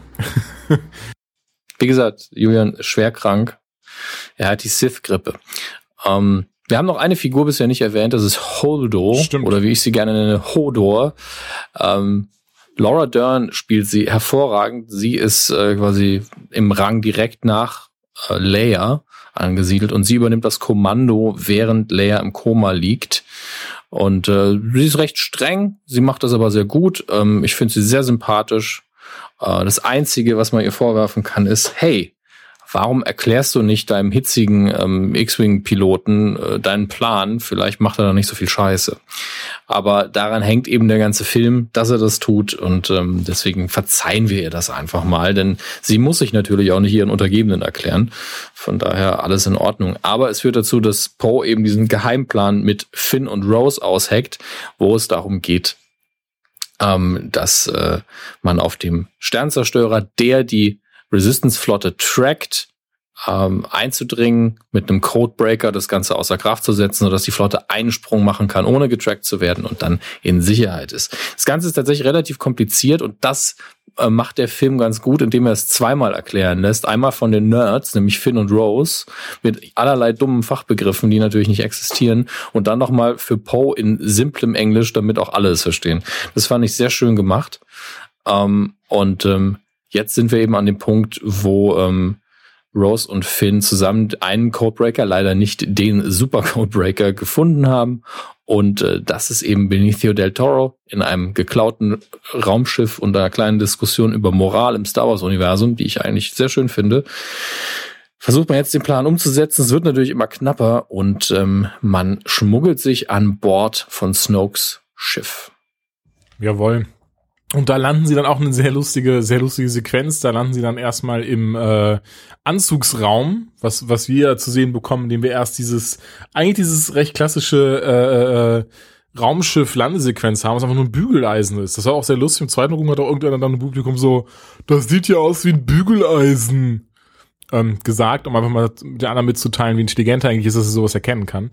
Und ähm, war tatsächlich Bügeleisen. Auch eine sehr, also fand ich sehr lustig, die Sequenz in dem Moment. Hatte so ein bisschen was Spaceballs-mäßiges. Ähm, das, das Lustige daran war, dass es auch eine direkte Anspielung war auf, ähm, wie hieß denn das Ding? Hardware Wars? Hm. Ich bin hm. mir nicht mehr sicher. Habe ich gelesen, ähm, was damals auf VS rauskam, wo Leute mit ganz normalen Haushaltsmitteln Star Wars nachgedreht haben, äh, bevor Star Wars irgendwie auf VS rauskam. Und das war wirklich ein Insider-Gag, den Ryan Johnson da reingebaut hat ähm, weil man da auch mit einem Bügeleisen was mhm. gemacht hat. Und äh, das fand ich ganz nett. Also das, das ja, fand ich süß. Das, auch, das, äh, also das Schöne ist, dass äh, Herr Gürnt hat diesen Gag überhaupt nicht realisiert. Entweder hat er direkt äh, das Bügeleisen erkannt oder so. Auf jeden Fall lacht der ganze Saal und er so, Hä, was ist denn los? Was ist denn witzig? Was habe ich verpasst? Das war ganz süß. Ähm, ja, sie kommen da an, ziehen sich da eben um, ziehen sich imperiale Klamotten an und werden dann direkt gespottet von ähm, BB9E, der anscheinend äh, den getarnten BB-8 sofort erkennt. Und das ist ein Detail, was man nicht verpassen sollte, denn eigentlich dachte ich, okay, sie zeigen BB9E nur, damit sie das Merch verkaufen können. Aber tatsächlich ähm, erkennt er wohl, dass das ähm, äh, keine imperialen Menschen sind, beziehungsweise keine First-Order-Soldaten und informiert dann die anderen. Denn ansonsten ergibt es keinen Sinn, dass sie erwischt werden hinterher. Oder und vor allen Dingen die Art und Weise, auf die sie genau, erwischt werden. Er ist ja auch der Erste quasi dann kurz ähm, da rausrollt, rauskugelt, wenn sie erwischt werden. Also ich denke, da hat genau. BB Hate dann schon alle, äh, da, da war schon wichtig für. Ja, das wird, fand ich, nicht so eindeutig vermittelt, weil ich am Anfang gedacht habe, dass die Figur von Benicio del Toro da das Problem war, aber der hat ja den Deal erst viel später gemacht. Ähm, wo einige auch gesagt haben, das ist immer ein Logikfehler. Woher weiß der denn, dass die Flotte mittlerweile über die Transportschiffe versucht zu entkommen? Aber das wird ja über Funk von äh, Paul Dameron genau. tatsächlich. Man sieht in dem Moment auch, wird so ganz kurz sein Gesicht gezeigt, wie er nachdenklich schaut. Also das ist, äh, also das mhm. ist kein Logikloch, nee. Ja, also das ist komplett im Film drin, kann man im Zweifelsfall noch mit einem halben Satz erklären, aber es sind alle Informationen da, die er braucht, ähm, um später eben seine Haut zu retten. Was aber auch völlig egal ist, ob er seine Haut rettet, wenn man mal ehrlich ist. Denn geschnappt wurden sie so oder so. Hier ist dann wieder der Auftritt von Captain Phasma, der, ähm, äh, die, Entschuldigung, der Captain, die Kapitänöse, ähm, die natürlich auch wieder viele gesagt haben, ja, die hat ja schon wieder zu wenig Screentime. Sie macht mehr als Boba Fett. Was ist euer Problem? Mal ganz ehrlich. Ja, es, letztlich ist Captain Phasma halt in der Hauptsache eine hübsche Uniform und es ist cool, dass es äh, die Dame aus Game of Thrones spielt. Ich mag die Figur auch. Aber Boba Fett, der auch von mir sehr hoch gehalten wird, der macht auch nicht viel. Der ist in der Hauptsache da, nimmt irgendwann mal an Solo gefangen, verpisst sich wieder und wird dann vom Salak gefressen. Ich meine, da ist auch nicht viel passiert. Ich muss sagen, ich kann den auch nicht wirklich nachvollziehen. Das hat ja auch niemand gesagt, das wird jetzt Captain Phasmas Film. Also maximal, man hat mehr von Captain Phasma ja, und das ist halt auch eine Nebenfigur, von daher alles gut so. Ja. Eben, alles in Ordnung. Ähm, Im Übrigen, ähm, wenn irgendjemand sagt, Rose ist eine total nervige, überflüssige Figur, ist meine neue Lieblingsfigur in dem Film. Ich finde die super. Ähm, erstens spielt die ganz toll und zweitens ist die toll angelegt. Äh, ja, und äh, Finn und äh, Rose haben dann das Glück, dass ihre Hinrichtung aufgehalten wird dadurch, dass äh, jetzt muss ich den Namen schon wieder, weiblicher Hodor, ähm, Holdo, eben endlich mal so einen Move macht, auf den wir auch alle als Star Wars-Fans gewartet haben. Was passiert eigentlich, wenn man mit einem Schiff mit Hyperantrieb einfach mal durch ein paar andere Schiffe durchfliegt? Ähm, die Antwort ist richtig geiler THX-Sound und sehr viel Zerstörung. Ähm, und äh, das verhindert ihre ähm, Exekution erstmal. Dann kämpfen sie sich nochmal frei und entkommen. Oh, da hatte ich ganz kurz, um eins sagen, hatte ich auch dann gelesen, irgendwelche, ich weiß nicht, ob es in der Rezension war oder von einem, von, von einem, ähm, einem Facebook-Kommentar oder so, es war auch einer geschrieben, so, ja, toll. Warum haben sie es nicht aber damals beim Todesstern so gemacht? Einfach kurz mit einem ihrer Schiffe mit Lichtgeschwindigkeit reinfliegen, dann hätte sich das doch gehabt. Ja, weil der Todesstern einfach das Ding vorher in die Luft gejagt Ja, das zum Beispiel, also eh das, ne, hätten die schneller reagiert, reagiert wäre das nicht passiert, aber der Hux wollte ja die ganze Zeit die Flotte beschießen. Ähm, aber B mhm. auch einfach, weil sie dann auch damit das Schiff, also das eigene Schiff zerstören würden und die Leute, die an Bord sind und das ja nicht zwingend so ein Ziel ist bei sowas, dass man da einfach Leute, dass man da Kamikaze-Flieger rausschickt. Ja, vor allen Dingen ist es auch so, wie man hier gesehen hat, Snokes Schiff ist ja recht groß, von der Masse her vielleicht fast so groß wie ein Todesstern. Das ist ja nicht komplett explodiert einfach. Das ist einfach auseinandergebrochen. Ja. Der Todesstern hätte wahrscheinlich immer noch schießen können. Also wenn man nicht gerade genau ins Zentrum geschossen hätte, äh, geflogen wäre und dann hätte der Todesstern unter Garantie dich erstmal pulverisiert. Ähm, abgesehen davon, das sind einfach Logikdiskussionen bei Star Wars. das wird immer sehr, sehr schlecht enden für denjenigen, der die Kritik anmeldet, weil Space Magic. Ja, das ist halt ein bisschen schwierig alles. So funktioniert die Macht nicht. Es ist, ähm, Entschuldigung, es ist Space Magic. Ja? Wenn der das so macht, dann funktioniert das aber so. Das habe ich aber woanders anders gelesen. Ja, das ist aber scheißegal. Geh kacken. Ähm, sehr, sehr schwierig sowas. Natürlich, ähm, man hat eben so ein festes Weltbild im Kopf und es ist schwierig, darüber hinwegzusehen. Aber ähm, macht's doch. Ja, hier geht's uns ein guter Film. Gut, das heißt, wir haben Rose, Finn, Rose und Finn haben wir abgehandelt. Dann haben wir noch die Meuterei von Poe, die kläglich daran scheitert, dass erstens der ähm, Plan nicht funktioniert und zweitens ähm, ja äh, Leia Poe einfach mal schön betäubt mit dem Blaster. Übrigens auch schön, dass man das wieder rausgepackt hat, diesen Betäubungsschuss, der die dümmste Optik aller Zeiten hat. Den hat man auch seit äh, eine neue Hoffnung nicht mehr gesehen, diesen blauen Kreis, der da abgefeuert wird. Ähm, und das sieht einfach dumm aus. Das sah damals dumm aus, es sieht immer noch dumm aus, aber es ist schön, dass man mit den Phasern, äh, mit den Phasern, sage ich schon, als wäre Star Trek, mit den Blastern auch betäuben kann. Ähm, aber dann sind wir schon fast in der, ähm, und darauf hat mich äh, unser guter Freund Stefan Tietze hingewiesen, der den Film auch sehr, sehr gut fand. Antenne Alderan und äh, durfte auch bei Kino Plus als einziger, glaube ich, positiv über äh, den Film reden, dass nämlich das, was dann passiert auf diesem ähm, Salzplaneten, eigentlich ein bisschen Helms Klamm in äh, die, die zwei Türme ist.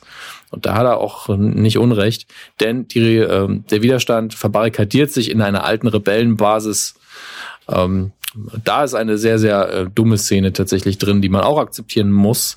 Denn Leia steht erstmal in einem epischen Bild auf diesem, ähm, vor, beziehungsweise in diesem Tor, schaut in ihrem Gucci-Mantel raus ins Nichts. Das ist wirklich ein wunderschönes Bild. Und dann sagt sie, sie kommen, mach die Tür zu. Warum, warum, warum ist sie überhaupt auf? Damit die sehen äh, können, ob die kommen. Denn ähm, die haben ja keine Computer oder Kameras oder so. Und Genau. Äh, außerdem müssen Finn und Rose gerade noch es schaffen, in die Basis zu kommen und deswegen war das notwendig. Ähm, aber das akzeptieren wir halt einfach auch mal. Also das ist wirklich so, das ist wirklich ein kleiner Logikfehler, aber den akzeptiere ich.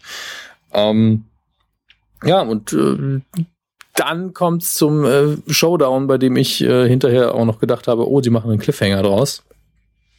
Hatte ich echt mhm. Angst vor. Äh, die erste Ordnung ähm, schickt ihre Truppen runter auf den Planeten, von dem viele gesagt haben, das ist ja wie Hoth. Das ist ja wie Hoth. Äh, erstens, nein. Zweitens, was werden so schlimm daran? Äh, man macht ja sogar noch einen Punkt, dass eine Figur extra sagt, oh, das ist ja Salz auf der Oberfläche. Unter dem Salz ist roter Rost. Das heißt, sobald man sich darüber bewegt, wird der Boden von weiß zu Ja. rot. Wichtig. Ja, ja. Ist tatsächlich nicht allen aufgefallen. Ich weiß schon, was du meinst, aber ja. Ja, aber es ist auch optisch toll. Also muss sagen, dieses- Schlachtengemälde, das man da hinterher aufzieht, wenn die, wenn diese leichten Jäger äh, mit ihrer Kufe über den Boden kratzen, das sieht einfach unfassbar schön aus. Das ist, hat wirklich eine gewisse Ästhetik. Ähm, auf jeden Fall hat, äh, das muss man auch noch nachliefern, glaube ich, nach dem Kampf mit Ray gemeinsam hat Kylo ja das Kommando übernommen, der First Order, indem er auch Hux nochmal klar gesagt hat, ja, du magst zwar hier den, der Militärfuzzi sein, aber ich habe immer noch die Macht und äh, jetzt mache ich hier mal einen auf Vader, du machst schön, was ich sage. Ähm, trotzdem hat natürlich Hux auch an Macht gewonnen und beide führen jetzt gemeinsam die Schlacht mit einigen Walkern und Schiffen an. Ähm, und die, sieht sehr schlecht aus für die Resistance. Sie haben noch so ein Himmelfahrtskommando mit diesen leichten Jägern, wo sie hoffen, eine Ramme, beziehungsweise einen, quasi einen Todessternlaser, der auf das Tor gerichtet ist, auszuschalten, was aber äh, nicht funktioniert, obwohl der Falke rechtzeitig eintrifft, um ihn die TIE Fighter vom Hals zu halten. Auch wieder eine sehr schöne Kampfsequenz. Ähm, ich erzähle auch einfach den Film nach, fällt mir gerade auf. Aber ich habe ihn auch dreimal gut, wir gehen gesehen. ja trotzdem auf die Szenen noch im Detail ein. Es ist ja nicht so, dass wir einfach nur kurz die Geschichte nacherzählen und Ja. dann das abhaken. es, es gibt viele Dinge, die man auch wirklich einfach nur sagen muss. Äh, dazu gibt es gar nicht so viel äh, an Interpretationen oder sonstiges. Aber letztlich läuft es ja darauf hinaus, dass die Lage unfassbar auswegung, ausweglos ist, man aber einen Ausweg aus der Basis immerhin Mhm. sucht. Und dann auf einmal kommt so ein Typ mit einer Kapuze um die Ecke und sagt Hallo. Wirklich so ein bisschen Gandalf-mäßig, wenn es gerade am härtesten aussieht, kommt der Zauberer um die Ecke. Ähm, und dann gibt's diesen endlich diesen wunderschönen Moment zwischen Luke und Leia auf der Leinwand. Ja. Oh, Das der war, war, echt, der das war echt auch. Licht, ja. Und ich fand es schön, wie die Figur Leia nicht der Film an sich, sondern die Figur Leia das Eis gebrochen hat, indem sie Witz gemacht hat. Weil es war, man macht das ja in Filmen oft, damit die Anspannung nicht zu groß ist, aber das war einfach Leia, die einen Witz gemacht hat, damit es nicht zu rührselig wird. Leia hat einfach gesagt, ja, ich habe eine andere Frisur. Und nicht sonst wer. es war nicht irgendwie ein Pork, es war nicht irgendwie C3PO, Pork. es war einfach Leia. Ja, es war einfach Leia, die den Moment rausgenommen hat und das bewusst getan hat als Figur. Das war nicht nur das Drehbuch. Und das fand ich Hast sehr, du sehr eigentlich schön. da schon, schon geschaltet gehabt, von wegen, in, wie, in, wie, in welcher Form Luke da ist? Nein.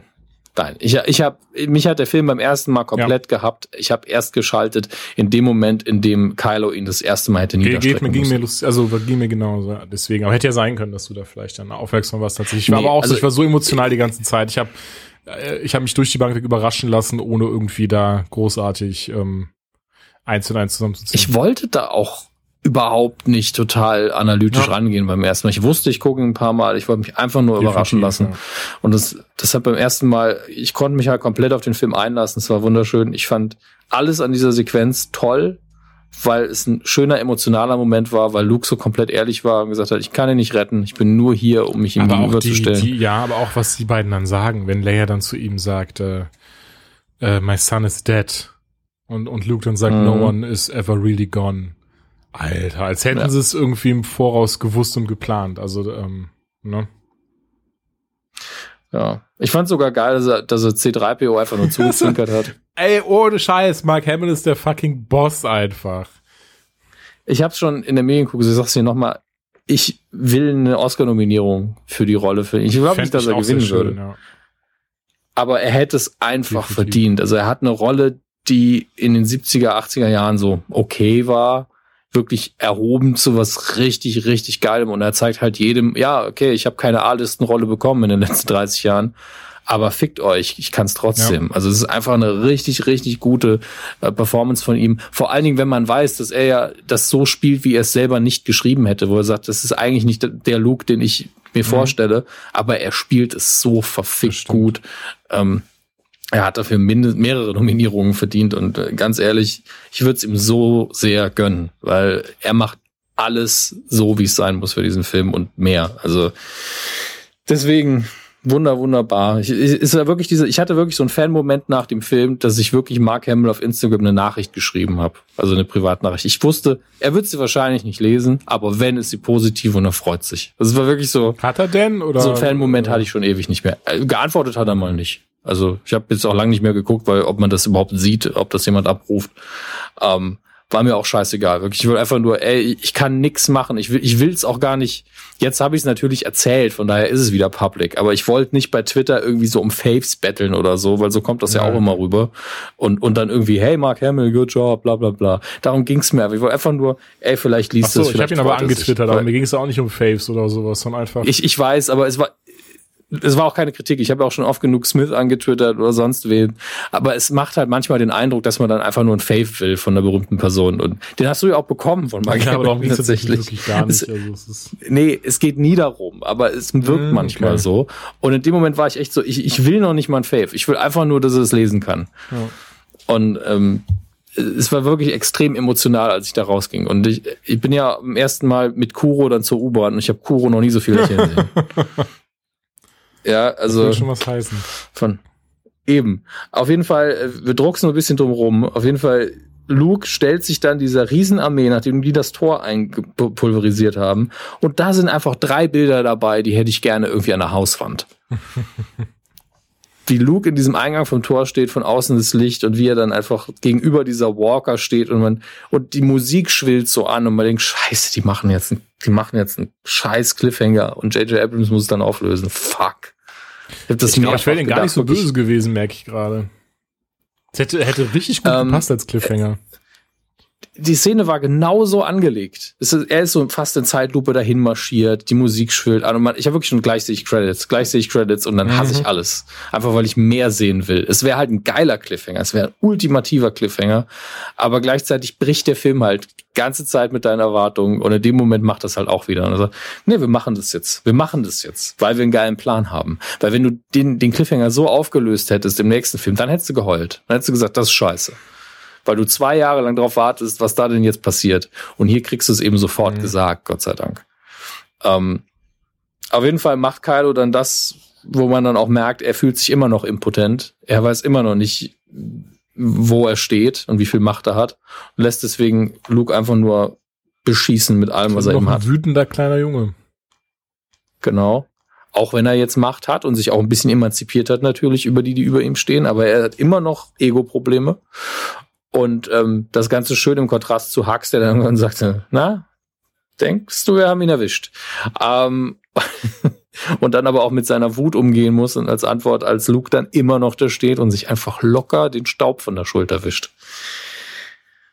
Was ein Moment. Oh ja, fand den auch. Das ist auch ein sehr schöner Moment, wo hast du so eine Mischung, so ein paar Leute lachen, ein paar haben so diese, diesen, diesen überraschten Ausdruck. Aber das ist das Ding, du wusstest, also wusste ja jeder, so, das ist, so würde es jetzt nicht aufhören. So.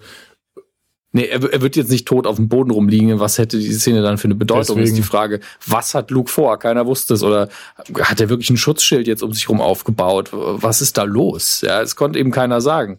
Man hat ja auch nicht gesehen, dass er irgendwie mit Lichtschwert was abgewehrt hat oder so. Hat niemand verstanden, wie sie es jetzt machen werden. Ähm, und dann geht's eben in, in die Duellsituation. Und äh, wer genau hinguckt, sieht eben, dass äh, Kylo Spuren hinterlässt auf diesem mhm. weiß-roten Boden und Luke genau. eben nicht. Luke gleitet eben die ganze Zeit drüber, weicht, weicht mindestens einmal auf eine CGI-Art aus, wo ich gedacht habe, wow, das ist ja fast schon Prequel-Yoda. ähm, hätte ich nicht mit gerechnet, dass sie das hier machen. Und äh, im Endeffekt wissen wir auch nicht, ob Luke dazu in der Lage gewesen wäre, wirklich. Aber seine Force Projection ist es definitiv, ähm, wie dann aufgelöst wird. Und ähm, der Einzige, der erkennt, was los ist, ist Paul Dameron, der, der keine Ahnung hat, was hier forcemäßig passiert, aber weiß, der macht es nur, um uns Zeit zu geben und fängt dann eben in seiner neuen Anführerrolle an, äh, nach einem Ausweg zu suchen, den er dann Gott sei Dank mit der Zusammenarbeit von Ray auch findet. Also da, da ist sehr viel Glück dabei am Ende auch und irgendwie fügt sich alles. Aber diese, dieser Standoff zwischen Luke und Kylo ist einfach visuell geil, psychologisch geil, wunder, wunderschön. Und Kylo weiß hin, es wird, er wird einfach verarscht. Und damit kann er fast nicht umgehen am Schluss. Auch ich fand auch super, wie, wie, wie unfassbar sauer Hux die ganze Zeit auf ihn ist dafür, dass er immer, dass sein Ego ihm da im Weg, also dass Kylos Ego ihm da im Weg steht. Und die hätten das wirklich einfach alles beenden können, wäre Kylo nicht der wütende kleine Junge, der, der er ist. Ja, das ist wohl wahr. Sie hätten einfach weiter marschieren können. Das ist ja nur ein Jedi tatsächlich. Sie hätten einfach weiter marschieren können. Ähm, und Hux wollte ihn ja auch erschießen, als er am, als er am Boden liegen vorgefunden so hat. Diese zwei Sekunden, okay, ich hole jetzt meinen Blaster und dann bin ich hier der Chef. Ach, scheiße. Ja. Aber, aber ganz ehrlich, auch ein wunderschöner Gänsehautmoment, wenn, wenn, oh boah, oder wenn auch, wenn auch äh, Luke zu ihm sagt, also das, ich meine gerade andere, aber wenn Luke zu ihm sagt, äh, if you strike me down in anger, I will always be with you, like your father richtig asozial. Ja, es ist noch nicht mal, I will become more powerful than you can possibly imagine, sondern einfach so, dein Vater, ist, den siehst du jeden Tag, weil du ihn umgebracht hast. Aber das fand ich auch sehr interessant, weil im Englischen hast du ja wirklich dieses If you strike me down in anger, ne, mhm. ne, weil es wirklich um, um diesen Callback auf Obi-Wan zu haben in Episode 4, auch im Deutschen komplett anders übersetzt, so auch nicht auch nicht so, weil im Deutschen sagt Obi-Wan ja auch irgendwie, äh, wenn du mich jetzt, äh, ich glaube, nieder äh, äh, metz, nee, hier ähm, nicht niederschlägst, sondern ähm, ich weiß es auch nicht mehr. Auf jeden Fall, ja, irgendwie, wenn du mich jetzt nieder. Nicht so, so ein Skript mit Notizen. Ja, und im Deutsch ja, haben sie raus einfach gemacht, halt wenn du mich jetzt umbringst. Ist auch so, ja, okay. nicht so smart, ja. Aber ähm, ich mochte dann auch dieses See You Around Ey, Das ist immer das, was ich gerade sagen mit Gänsehaut-Moment. Ach. Das war so ein krasser Moment. Aber auch, äh, auch immer interessant äh, oder auch sehr schön, wenn dann ähm, wenn, wenn Ray dann sagt, Luke is gone. Und dann I felt it, bla bla, but it has peace und was weiß ich. Und ich bin mir auch sehr sicher, wir werden Hamill in Episode 9 als Force Ghost sehen. Also geht gar nicht anders nach dem Abgang. Ja. Kann ich mir nicht anders vorstellen. Das ist ja auch eindeutig, ich meine, ähm, jeder, der einfach in sich zusammengesackt ist, ist ja wieder aufgetaucht ja. als Force Ghost. Und selbst zu Qui-Gon haben sie ja damals, den sie ja noch abfackeln mussten, haben sie ja gesagt, dass, dass sie mit ihm Kontakt ja. aufgebaut haben. Ähm, den hat man halt nicht mehr wieder gesehen, außer halt in, in uh, Taken. Ja, ja wobei es gibt, ja dann eine Elite Scene in Episode 3. Die hat sogar, die hat, die war CGI und die hat auch äh, Liam Neeson synchronisiert. Die kannst du auf der Blu-ray die anschauen.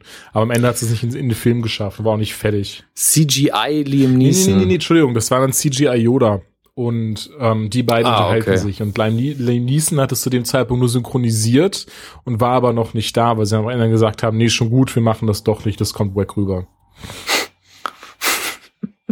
aber ja, das sehen wir auch am Ende. Ne? Luke eben äh, äh, stirbt in Anführungszeichen, aber äh, er geht halt in die Macht über. Also er stirbt nicht wirklich, sondern wird eben ein Teil der Macht. Ja. Was auch wieder, weil er Maria Himmelfahrt, heißt, ja. sagen sie auch Luke is gone und nicht Luke is dead oder sowas. Ähm, wobei sie im Deutschen auch daraus gemacht haben, wieder Luke ist tot. Naja. Ja, ja. Ist ja Quatsch. Gerade bei den Jedi ist ja Quatsch. Yoda hängt mhm. immer noch rum. Nee, aber ähm, also ah, boah, aber auch wenn wenn Ray dann äh, auch das ist auch hier das ist auch was mit Foreshadowing und der Kreis schließt sich, weil sie auch dann weil Luke ja zu ihr sagt, uh, the Force is not about lifting rocks. Und sie dann da steht ja, und sagt dann. Das, das ist einfach nur ein schöner ja. kleiner Gag, mein Gott. Das ah, Lifting Rocks. Okay. Und dann macht sie das halt und ach, keine Ahnung. Oh! Ja, dann die mehreren. Aber eines der krassesten Momente, auch wenn das wieder was, das ist ja nichts, was so irgendwie so, das ist ein Detail, das fällt nur echten Fans auf ganz und gar nicht, aber dieses, ne, wenn, wenn er sie eben fragt, so, was weißt du eigentlich über die Macht? Und sie sagt ein paar Sachen, das ist, war, war ja auch der Moment mit dem, mit dem Stein hochheben und er dann sagte, ja. amazing. Everything you said was wrong. Ja, zweimal hat das drin, einmal noch gegenüber es, Kylo. Genau. Ist auch, ist auch meine Botschaft an viele der Kritiken zu dem Film. Alles, was in dieser Kritik ja, steht, dann, ist falsch. Dann, äh, Beeindruckend. The Rebellion is reborn. And I am not ja. the last Jedi. Und ganz ehrlich, Leute, ja. da müsst ihr mal mehr aufpassen. Es kann doch nicht sein, dass er im Deutschen die letzten Jedi heißt. Jein, also Du, du meinst, um quasi den Film nicht zu spoilern. Das ist ne? einfach. ja, Ryan Johnson hat ja selber, als alle gefragt haben, es ja, aber ist es jetzt Florian oder gehört? Irgendwann, ja. ja, also ich bin der Meinung, dass Luke gemeint ja, ist. Ich bin ja nur der Regisseur, der aber hey. Ja. Ja, also es wäre schon besser gewesen für das Nicht-Spoilern, aber ist auch letztlich scheißegal. Mhm. Ähm, auch noch eine wichtige Szene, ähm, die auch ein bisschen Kritik bekommen hat, äh, in dem Fall aber auch zu Recht, weil sie schwierig ist, äh, wenn Rose Finn davon abhält, sich zu opfern, äh, um die, äh, um diese Ramme zu erledigen, auch wenn er das wahrscheinlich eh nicht geschafft hätte. Er wäre wahrscheinlich einfach pulverisiert worden vorher. Er versucht halt da frontal reinzufahren. Was ich nicht verstehe, er hätte ja einfach mal schießen Das wollte ich gerade sagen. Ich habe hab die ganze Szene auch schon beim ersten Mal gucken, fand ich die komplett befremdlich, weil die kein einziges Mal geschossen haben mit ihren, äh, mit ihren Snowspeedern. Ja, weil er war ja am Ende in Reichweite. Er hätte es zumindest versuchen können. Ähm, und Rose hält ihn dann eben davon ab, da einfach reinzufahren, was ich auch verstehe. Und äh, sie gibt dann aber auch nochmal die Botschaft an, an alle Hater da draußen nach dem Motto, wir werden nicht gewinnen, indem wir das kaputt haben, was wir hassen, sondern indem wir das bewahren, was ja. wir lieben. Und davon ist auch sehr viel in dem Film drin. Also es ist ja nicht so, als wäre da nur Scheiße drin, selbst wenn man ihn nicht mag. Und ähm, deswegen fand ich das als letzte wirklich ganz klare Aussage in dem Film sehr, sehr mhm. schön.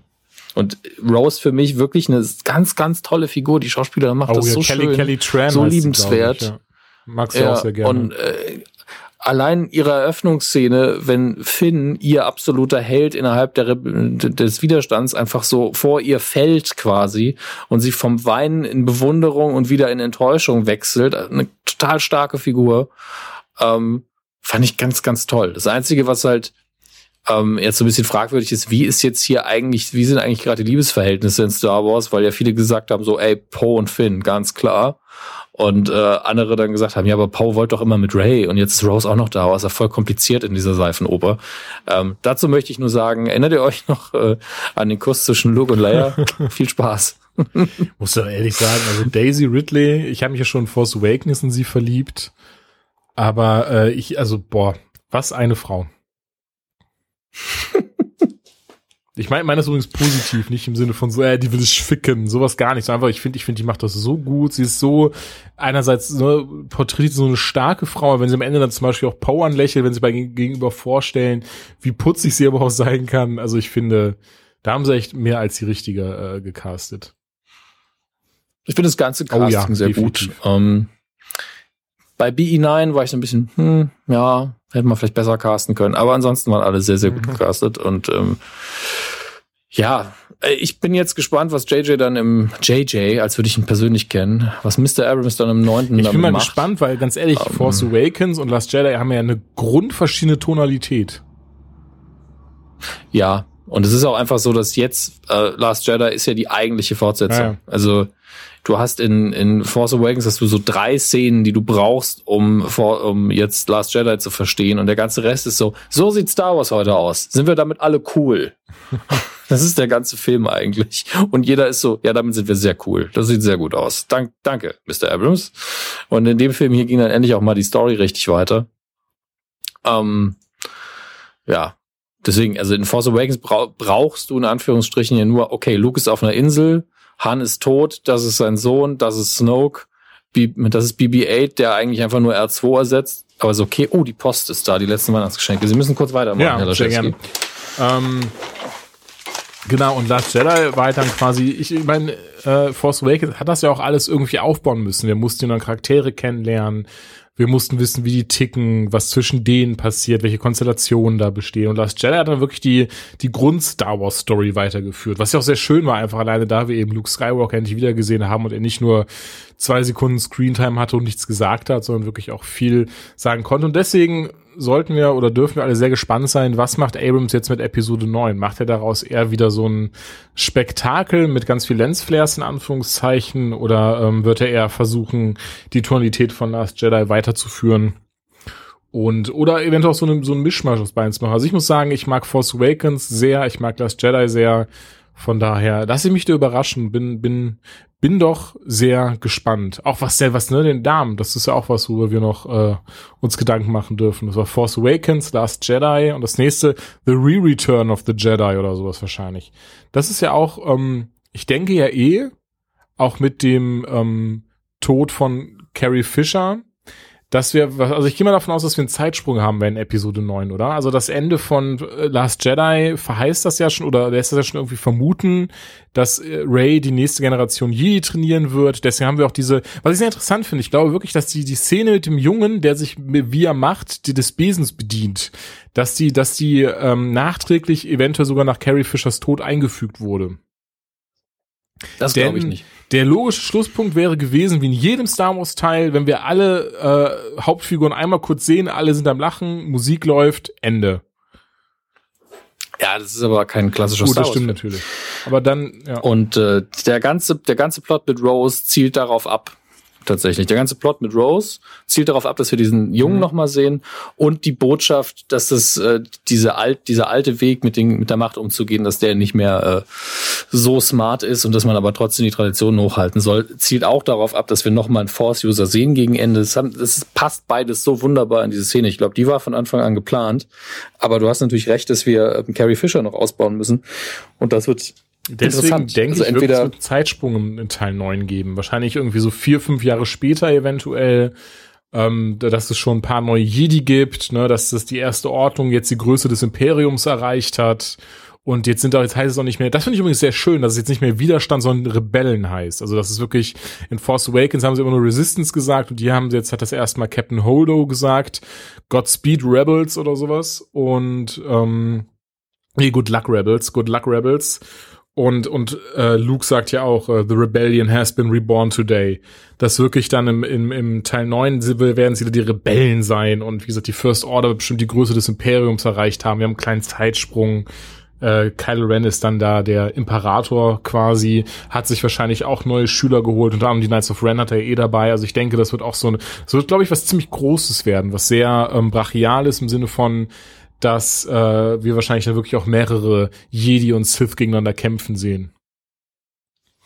Also ich denke auch, dass wir auf jeden Fall den Krieg au- auf mehr als einer Front erleben werden wieder, sondern dass man ein paar Scharmützel hat, dass man wieder ein paar Rebellentaktiken auch sieht. Es gibt da zum Beispiel lustigerweise eine Mission aus einem alten X-Wing-Spiel, ähm, wo man, äh, wo die Rebellen eine Fregatte gekapert haben und haben die einfach mal in der Schiffswerft durch einen ganzen Satz Sternenzerstörer gejagt. Einfach durch die Brücke fliegen lassen. Und das war so, was ich gedacht habe, ja, das, das ist eine Rebellentaktik, das ist geil. Ähm, und sowas auch mal auf dem, äh, wir sind jetzt in der Zeit, wo man sowas auch mal in einem richtigen Star Wars-Film zeigen kann. Und wenn man da so ein paar kleine Scharmützel, so ein paar Missionen hat, vielleicht auch von Soldaten, die man jetzt nicht unbedingt in der Hauptrolle, äh, beziehungsweise im, im Fokus der Hauptstory braucht, um wieder zu zeigen, dass man jetzt äh, auch innerhalb der ganzen Galaxis hier und da am Kämpfen ist. Fände ich auch sehr schön.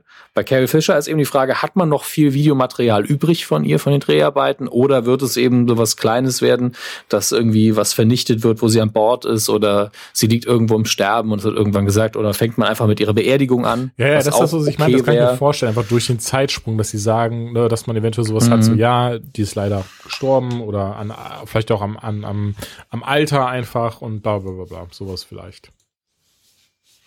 Ja, also das ist wirklich, das sind so die Möglichkeiten, die man sich jetzt denken kann, aber es darf einfach nicht so sein, weil der Film hier war jetzt ein wunderschönes Denkmal für sie. Sie war sehr präsent, man hat ihn, ihr den Film gewidmet am Schluss und es war eben vielleicht auch schöner so, dass die Figur den Film überlebt hat tatsächlich.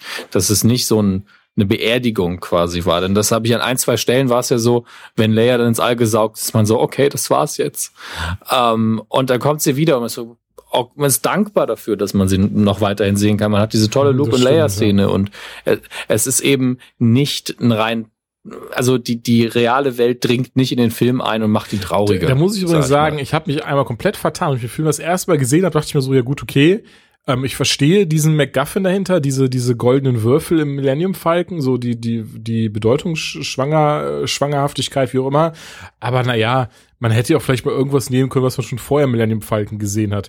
Und diese blöden Würfel, die sind auch in der Originaltrilogie drin, die sind noch nie aufgefallen. die, die bampeln Ja, einfach ja, da rum, ne? Die werden nie irgendwie groß Nee, gar nicht, weil sie auch komplett unwichtig sind. Aber ich finde das nur so interessant, weil ich halt mir Ja. die ganze Zeit dachte, so, ja gut, aber die haben wir vorher ja auch nie gesehen. Aber doch, die sind halt einfach da. Aber natürlich hat da niemand in Mhm. irgendeiner Form da wirklich mal drauf geachtet oder war in irgendeiner Form was Wichtiges in Anführungszeichen. Aber ja, fand ich nur sehr cool. Also umso cooler, weil ich mich vertan hatte.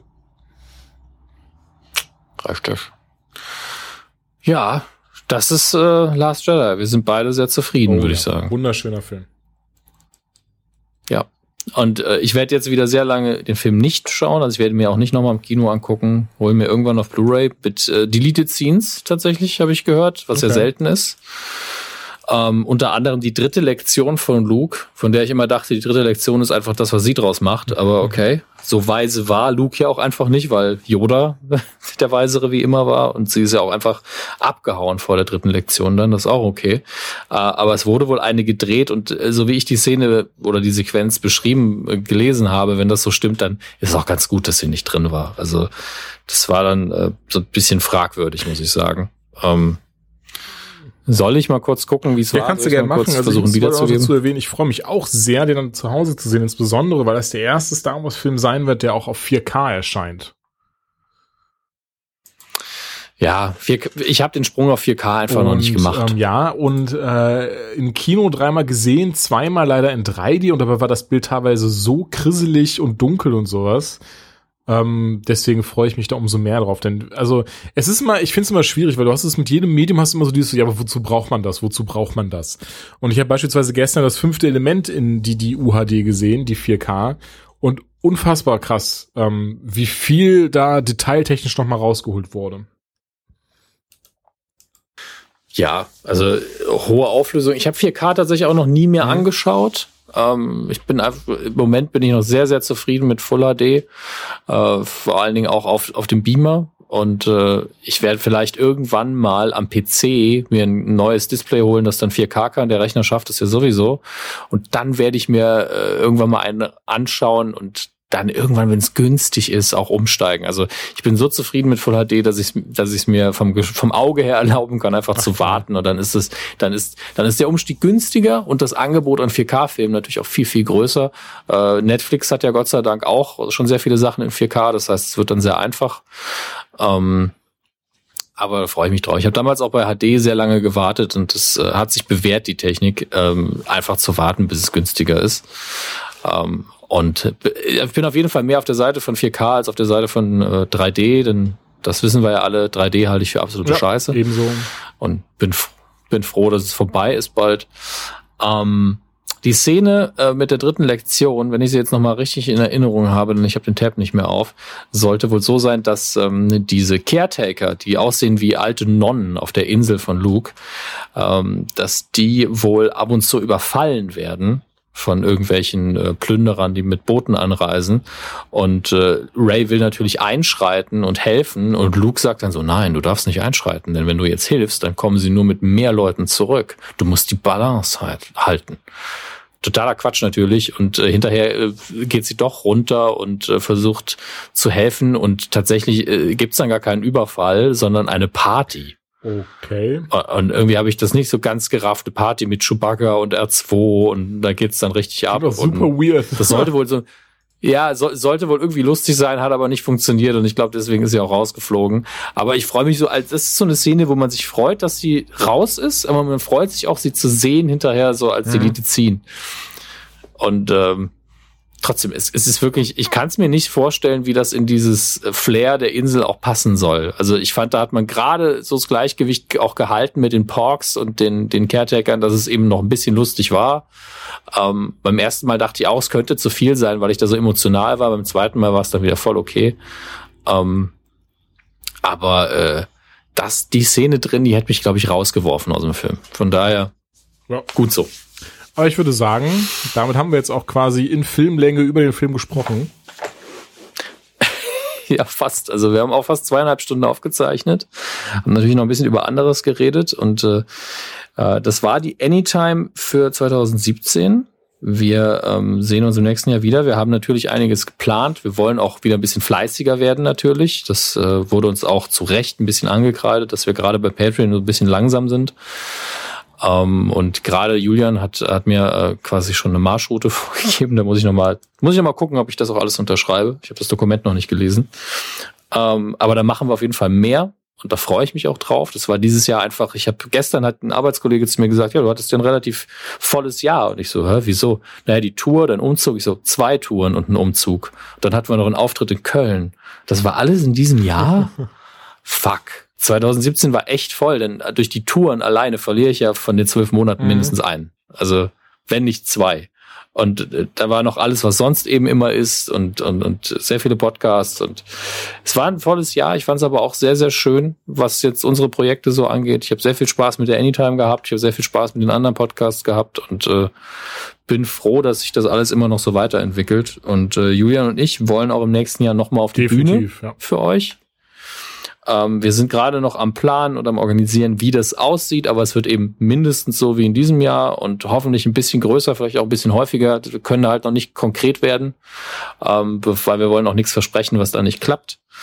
Ähm, und ansonsten ähm, war es auch aus unserer Perspektive, was Serien und Filme angeht, fand ich ein sehr, sehr dickes Jahr.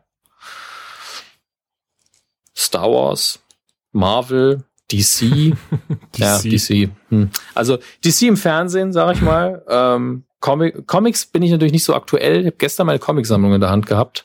Habe ich wieder gemerkt, wie alt das alles ist. Und ähm, ich freue mich auch aufs nächste. Nächstes Jahr Infinity Oh. War, Black Ja. Panther, der, der nächste Ant-Man. Also es geht einfach nahtlos weiter bei Marvel.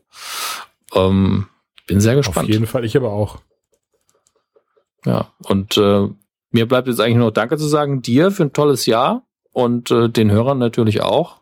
War sehr, sehr schön, dass ihr uns so lieb behandelt habt in diesem Jahr und äh, ich freue mich auf äh, noch mehr davon im nächsten. Dir natürlich auch, euch da draußen natürlich auch, definitiv. Also ich fand auch, ähm, also bevor ich jetzt auch nochmal alles, alles aufzähle, ging mir alles genauso. ähm, ich freue mich auch der Dinge, die da noch harren und was wir noch so geplant haben. Da kommt noch ein bisschen was. Und ähm, dementsprechend Mhm. würde ich sagen, habt eine frohe Weihnacht oder frohe Feiertage. Kommt gut in 2018 an und dann hören wir uns, würde ich sagen, spätestens im Januar wieder. Sehe ich genauso. Frohe Weihnachten, wenn ihr das noch vorher hört. Einen guten Rutsch. Tolles 2018. Wir sehen uns auf der anderen Seite. Ciao. Ciao.